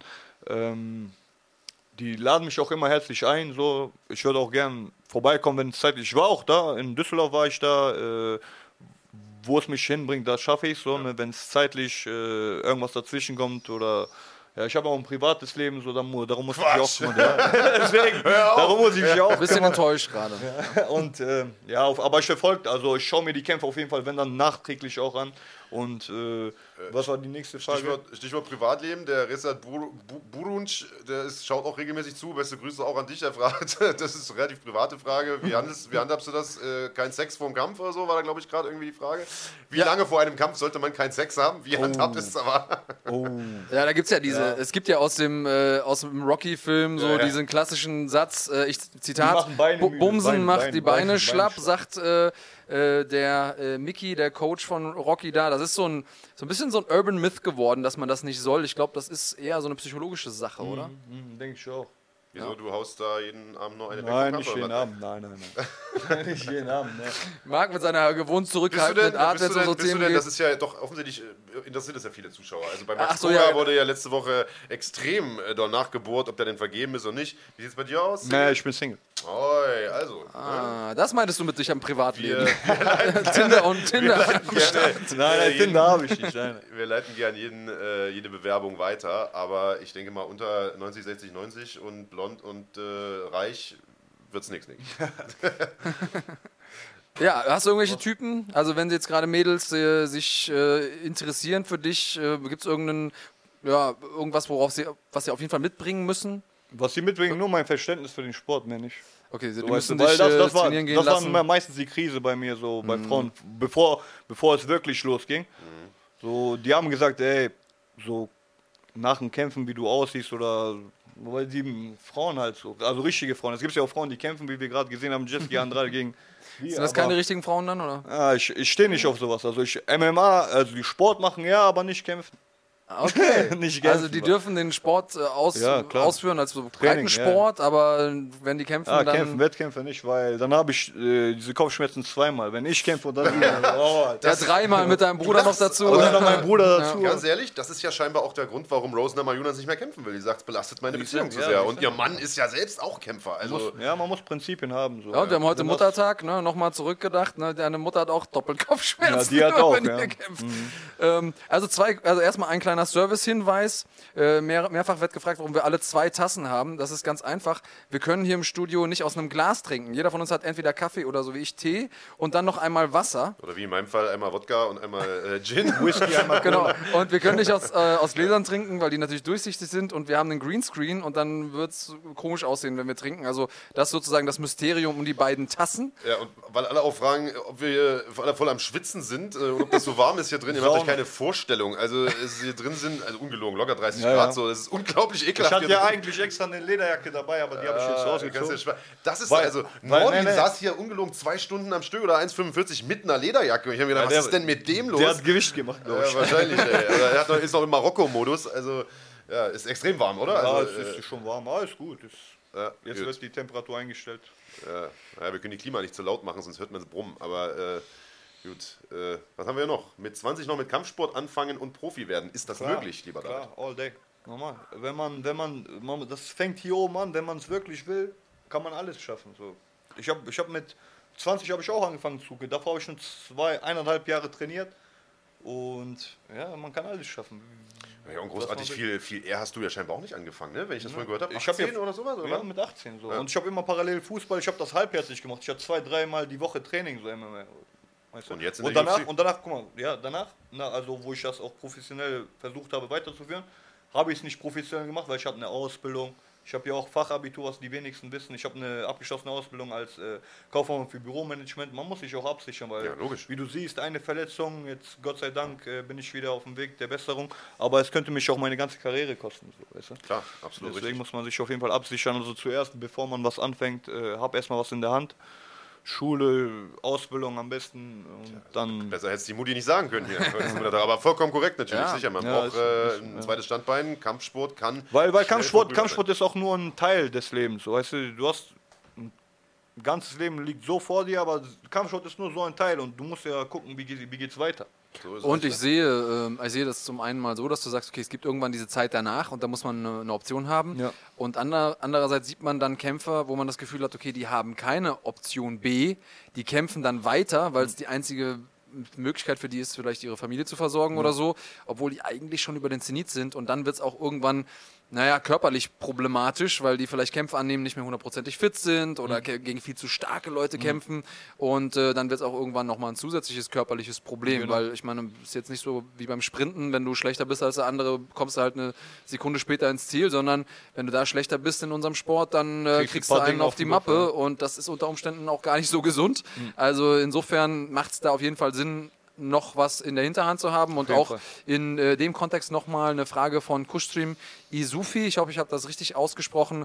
Ähm, du sollst auf äh, das Sponsoring mal eingehen. Also äh, ganz allgemein gibt es irgendjemanden, der äh, Kämpfer monatlich äh, sponsert. Also das ist ja im Prinzip, das nennt man Lifestyle-Sponsoring. Das ist so ein äh, Sponsor, der immer dabei ist, der dir monatlich Geld zukommen lässt. Und dann gibt es natürlich auch so kampfbezogenes Sponsoring, wo man sagt, okay, ja, da, für den Kampf, da repräsentierst du mich. Ähm, da gibt es und die Kohle. Sag mal kurz deine Erfahrungen dazu. Ja, also ich habe auf jeden Fall Sponsoren, die mich äh, bis zum Kampf unterstützen. Halt, äh, Easy Meal gerade gesagt mit äh, Prep Food, also ich habe fünf Mahlzeiten am Tag, äh, die mich halt äh, versorgen mit den äh, besten Nutritions, auch um mein Gewicht zu schaffen. Und dann gibt es natürlich auch äh, Leute, die mich mit Klamotten sponsoren, äh, die mir auch eine Siegerprämie für einen äh, Sieg dann auch geben, etc. Ähm, so ein Sponsor, der mir monatlich noch Geld gibt, habe ich dann leider nicht gefunden. ja, Äh, generell ist ja Geld, Sponsoring gar nicht so einfach zu finden. ja, ist schwer, vor allem, dass der Sport, wer, der Sport in Polen, die kriegen, all, die kriegen Autos, alles hinterhergeschmissen. Ja. So, weißt du? Die sagen hier. Wie die ey, Fußballer in mach- Deutschland. Ja, genau. Ja. Und äh, das fehlt halt noch, dass das äh, so funktioniert. Ja, und ihr habt natürlich als Weil Investoren wollen ja auch immer irgendwas. Es muss einen Return of. Invest ja, genau. geben, um es mal Genau. so betriebswirtschaftlich auszudrücken. Und ihr UFC-Kämpfer habt natürlich immer das große Problem mittlerweile, dass ihr die Logos nicht mehr tragen Ja. könnt. Das heißt also, diese äh, Sichtbarkeit ist nicht mehr so stark Genau. gegeben, wie wenn man es. Äh, früher war es ja noch möglich in der UFC. Heute habt ihr, kriegt ihr pauschal was von Reebok ab und die UFC äh, streicht sich da sozusagen den, den Löwenanteil ein. Ähm, Macht es natürlich auch nicht einfacher. Auf der anderen Seite für die Kleinen hat man immer so ein bisschen argumentiert, für die kleinen Kämpfer Mhm. ähm, ist es so, die brauchen sich gar nicht um die äh, Sponsoren kümmern, die kriegen ja automatisch einen Sponsor mit Reebok. Ja. Ähm, wie stehst du dazu? Ist das, findest du das ein Vor- oder ein Nachteil? Hast du dich besser gestellt, schlechter gestellt durch diesen Reebok-Deal als vorher? Mm, Ne, ist eigentlich dasselbe. Ganz, ich, hatte, ich, ich, war, ich jetzt nicht der größte Typ, der äh, äh, die meisten Sponsoren hatte. Mhm. Ich, hab, ich arbeite halt mit äh, engen, engen Bekannten zusammen jetzt, ähm, äh, dass wir gemeinsam hochkommen. Weil äh, jetzt mit dem Reebok-Deal, wie du sagst, das hakt mir viele Sachen ab. So, ich könnte nicht mit Venom oder Mhm. äh, äh, Bad Boy zusammen kooperieren, obwohl die das gerne hätten. Mhm. Ähm, deswegen, aber mit dem Reebok Deal, ich bin zufrieden. Ich mag die Klamotten, so sehen cool aus. Jetzt stylisch. Am Anfang sah das halt so ein bisschen monoton aus mit diesen schwarz-weiß-Hosen. Aber jetzt haben die auch ein bisschen Farbe reingekriegt. Äh, und ja, die zahlen halt auch eine gewisse Summe, so ab, ab wie viel Kämpfe man hat äh, in der UFC. Je, nach, je, je mehr Kämpfe, desto mehr Gage erhält man. Deswegen ist das ganz okay. Ja. Ja, ist ganz okay für mich. Also finde ich cool. Äh, wenn man über 10 UFC-Kämpfer hat, so, dann rentiert sich das schon auf jeden Fall. Als wenn man da fünf Sponsoren hat, die jeder ein 500er zahlt. Vor allen Dingen, wenn man äh, den ersten Kampf macht und direkt einen Bonus kriegt. Was ging dir da durch den Kopf, als, äh, als das verkündet wurde? Ja, jetzt, das, war, das war auf jeden Fall eine geile Bestätigung, äh, dass die mich gefeiert haben in der UFC. Das, das war geil. Ja. Das Geld ist, ich war nie so der Typ materielle Dinge so besitzt. So. Deswegen trage ich auch keine Uhr oder irgendwas so. Weil mir geht's, äh, mir geht's mehr um die Gesundheit, um das, dass es im Leben vorankommt. Natürlich, viel Geld ist immer gut, weil damit kann man arbeiten, aber man muss auch schlau arbeiten. Ich setze das für meine Karriere ein, weil ich habe das ja auch von der Karriere bekommen. Deswegen gebe ich da weiter in die Karriere ein, dass weiter vorankommt und vielleicht auch mehr Geld und irgendwann so meine Kinder oder die Kinder meiner Kinder irgendwann auch zufrieden leben können. Sehr gut, ja, das ist, glaube ich, auch die richtige Einstellung. Wir hatten da ja schon mal drüber gesprochen. Du sagst, du pumpst das lieber in Trainingscamps, als Ja, dir eine genau. dicke Uhr zu kaufen. Und ich denke, das ist auch der nachhaltige Weg. Andreas und ich, wir sind ja auch keine Freunde von Statussymbolen. Wir haben auch keine dicke Uhr, aber bei uns liegt es eher daran, dass wir nicht die Kohle haben, um uns das zu leisten. Ja, ich, Aber, ich hätte äh, jetzt gesagt, äh, weil wir keine kleinen Penisse haben, aber das ist ja. natürlich auch ein Grund, äh, dass wir einfach nicht das Geld dafür haben. Ähm, Ja, wir mal kurz, kompensieren unsere großen Penisse durch unsere nicht vorhandene Uhr. Genau, richtig. Ja, so machen wir Äh, ich würde noch mal ganz kurz auf die äh, Fanfragen eingehen und zwar äh, würde ich gerne zwei kombinieren. Eine Boha 9 hat eben noch gefragt, was macht David immer am Wochenende?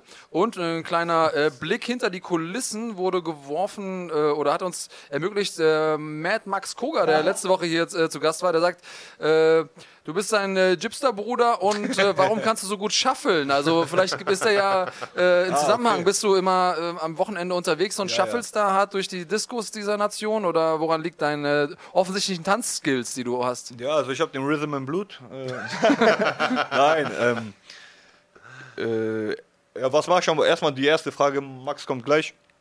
Ähm, die erste Frage, was mache ich am Wochenende? Also ich gebe auch Training samstags, ne? Und ja, früh, früher, also früher, ne, vor meiner Karriere, so, da bin ich ausgegangen, natürlich. So. Und da war man in Diskotheken, wo man halt tanzen musste, sich bewegen und irgendwann kam ich halt in so eine Disco, hat mich mal ein Kollege mitgebracht und da waren die alle am Springen so, ne, und da lief halt dieses Minimal-Techno und so und ich denke mir, warum springen die alle so? Da konnte ich noch gar nicht schaffen. Ich denke, was ist hier los? So, Kenne ich aus Polen so, aber alle auf Phase, alle so, denke ich mir, das ist nicht so mein Ding.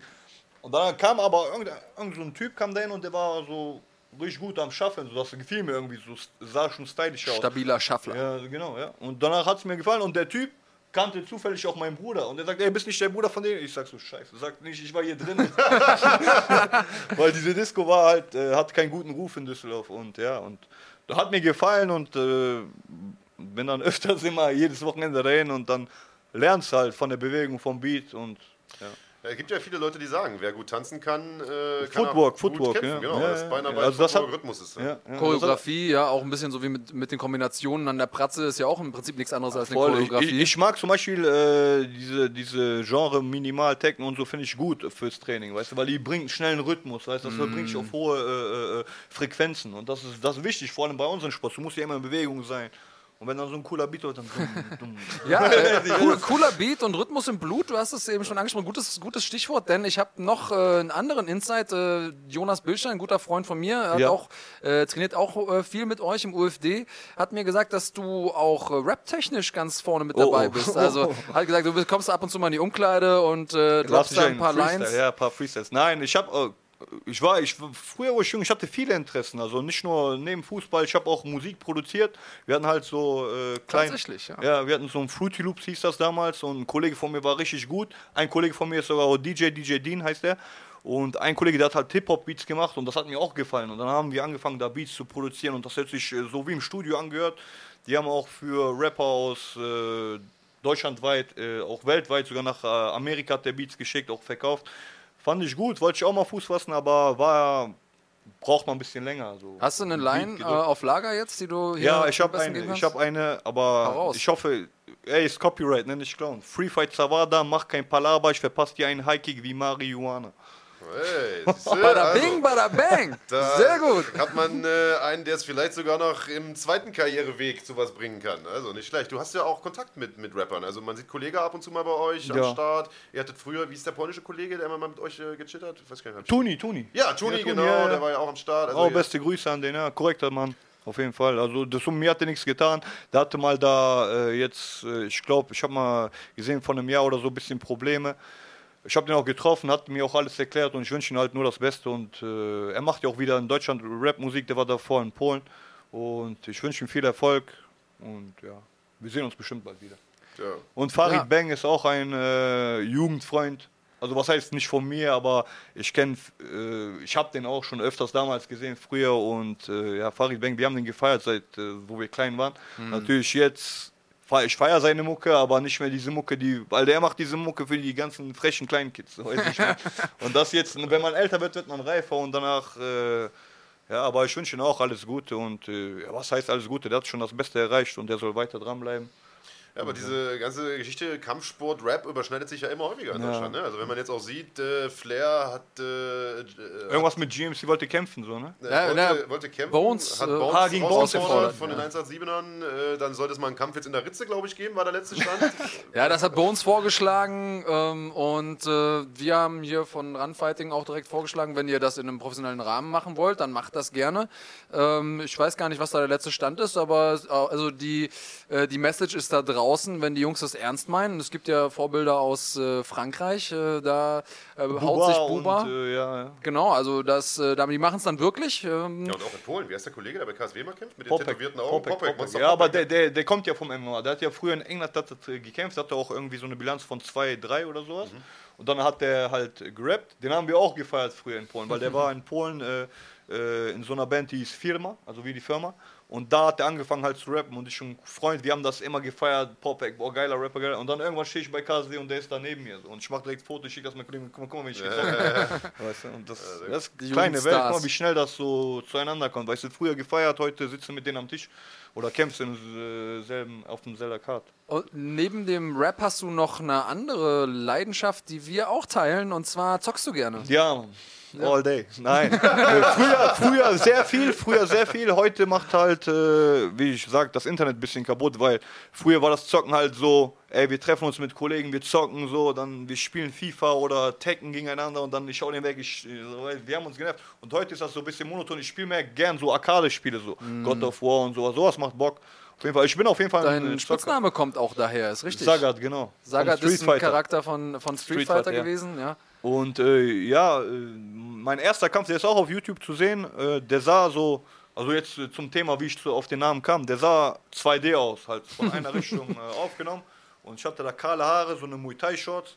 Und mein Style war halt so hoch. Und hast du die mit einem Tiger. Uppercut äh, gefinisht? Oder Ja, was? genau. Ja, ich hab ja, Und äh, ja. und man, aber das war so, ich kam ja gar nicht auf den Namen. Ich dachte mir so, was für ein Name? So David Zawada reicht doch schon, mein Bruder King Kong, da sollen die mich so, der kleine Bruder von King Kong sollen die mich stellen. So habe ich mir gedacht. Und ein Kollege schaut sich das an, so den Kampf. Der war natürlich auch live dabei, aber der guckt und dann sagt er, ey, weißt du, wie das aussieht? Und ich so, wie? Ich meinte, das sieht aus wie ein Spiel, Street Fighter.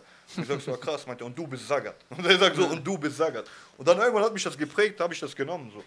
Okay, schick. Was, was zockst du gerade? Jetzt gerade Days Gone. Oh ja, Mann, habe ich auch eingelegt vorgestern. Das, ist geil. das hat mich schon vor einem Jahr geschockt, als ich die Release gesehen habe, die Videos. Ja, ne? ja. Ich habe immer cool. hat, einmal was, hat was von, äh, von dieser Serie, ne? Sons of Anarchy Ja. und von Walking, und Dead, Walking so Dead so gemischt. ja. Ja, Ich, ich habe immer einmal im Jahr äh, bei mir zu Hause ähm, stelle ich einen Antrag, wo ich sage, das und das Spiel kommt raus. Ich brauche zwei Tage, wo ich zocken darf am Stück, weil es ist ja so Days Gone. Ich habe es versucht anzuzocken, mal so zehn Minuten. Geht nicht, Mann. Du Drei Stunden später habe ich auf die Uhr geguckt dachte, ach du Scheiße. Ähm, also ja, äh, krasses Ding auf jeden Fall. Du bist komplett raus, Marc, ne? Solange Äh, du ich zocke tatsächlich um, auch sehr, sehr gerne, aber kommt zeitmäßig nicht dazu. Also das ist natürlich gut, wenn man wie du äh, nichts zu tun hat. eigentlich nur am Chillen, genau. nee, also ich muss sagen, was aktuelle Spiele angeht, tatsächlich raus. Ich weiß gar nicht, was das letzte ist, was ich äh, irgendwie gespielt habe, aber ähm, prinzipiell natürlich auch klar, zocken äh, geht ab. Äh, So Sachen wie GTA und so ist schon, äh, ich habe auch mehr Bock drauf, als mich jetzt irgendwie da bei World of Warcraft hinzusetzen. Also das ist auch nicht so dein Ding, ne? Nee, so ich habe Strategiespiele so. Mein Vater hat die ge- Age of Empires, kennt ihr das? Ja, klar. Zweite Teil, mein Vater hat ihn gesuchtet bis 4 Uhr, 5 Uhr morgens. Ich denke, ey, Vater, was machst du da? Er meinte, ja, ich muss hier kriegen. Ich Königsmord die ganze Zeit. Ich so, boah, das ist ja richtig schlimm. Age of Empires, Age of Empires, das war cool so, ja. Das war Strategie, aber so mit dieser äh, Ritterzeit und so. Naja, mega, habe ich, auch, hab ich ja auch hart gefeiert. Aber ich bin raus bei allem, was irgendwie im Internet stattfindet. Weil da musst du so viel Zeit investieren, damit es Spaß macht. Ansonsten wirst du von irgendwelchen Elfjährigen abgeschossen, Ja, die dann noch irgendwie im Vorbeigehen deine Mutter beleidigen. So, das das brauche ich Das dann kannst nicht. im ich- deswegen-. Da. Deswegen sage ich ja, das Internet hat schon vieles kaputt gemacht. Auch diese ganzen Hacker manchmal, du bist da drin irgendwo, auf einmal wirst du gebannt vom Server oder keine Ja. Ahnung. Ich bin jetzt Macht- auch kein Freak da drin, so, aber zocken so Arcade-Spiele finde ich cool jetzt. Ja, ja, bin Aber auch wie bei Marc, bei mir zeitlich, ich gebe ja Training, so meistens und dann nach dem Training, wenn ich selber trainiert habe, bin ich meistens so kaputt, da kann ich auch nicht mehr so ein oh, 500 Gramm Joystick halten, weißt du? Also, das Training war dann erfolgreich, wenn du nicht mehr in der Lage bist, den Joystick zu halten. Auf jeden Fall. Ähm, David, es hat uns gefreut, dass du heute hier warst. Ähm, Danke super spannende Runde. Es ist wieder eine Stunde 40 rum. Das ist so bei uns immer etwa die Grenze, wo wir dann sagen, wir machen jetzt mal den Cut. Wir könnten natürlich noch eine Stunde locker weitermachen, haben auch einen Haufen Fanfragen noch. Aber ähm, ich denke, wir haben im Großen und Ganzen dich hier den Leuten ganz gut vorgestellt, für alle, die dich noch nicht kannten. Ähm, ich hoffe, du bist so bald wie möglich wieder in Action. Äh, aus meiner Sicht momentan einer der spektakulärsten, wenn nicht der spektakulärste deutsche Kämpfer, den wir haben. Äh, in der UFC sowieso äh, noch nie einen langweiligen Kampf von dir gesehen, also weder in kleineren deutschen Ligen noch in der UFC. Von daher, äh, ich kann es kaum erwarten, dass du wieder zurück bist. Das letzte Wort gehört natürlich wie immer dir, wenn du Sponsoren grüßen möchtest, äh, der Mama noch äh, einen virtuellen Blumenstrauß quasi nach Hause senden willst zum äh, Muttertag. Fühl dich frei. Äh, Sponsoren, ich wollte mich auf jeden Fall bedanken an Easy Meal. Meal wollte ich mich bedanken für die äh, super Unterstützung und äh, es kommen auch bald neue Sachen. Da wollte ich auch schon mal einen vorwegnehmen von äh, Shut Up and Train. Äh, ist ein neuer Klamottensponsor, da werden auch äh, Zawada Team Zawada T-Shirts kommen und äh, lasst einen Daumen da beim Sponsor, dann auch bei Gorilla Wear. Wen habe ich noch? Fitness Boom auf jeden Fall von Marin Foodspring. Und äh, ja, Mama auf jeden Fall kein virtueller Blumenstrauß, der kommt gleich original an. Und äh, ansonsten einen schönen Tag. Euch auch nochmal vielen Dank, dass ihr mich eingeladen habt. Äh, und ich hoffe bald auch nochmal hier erscheinen zu dürfen.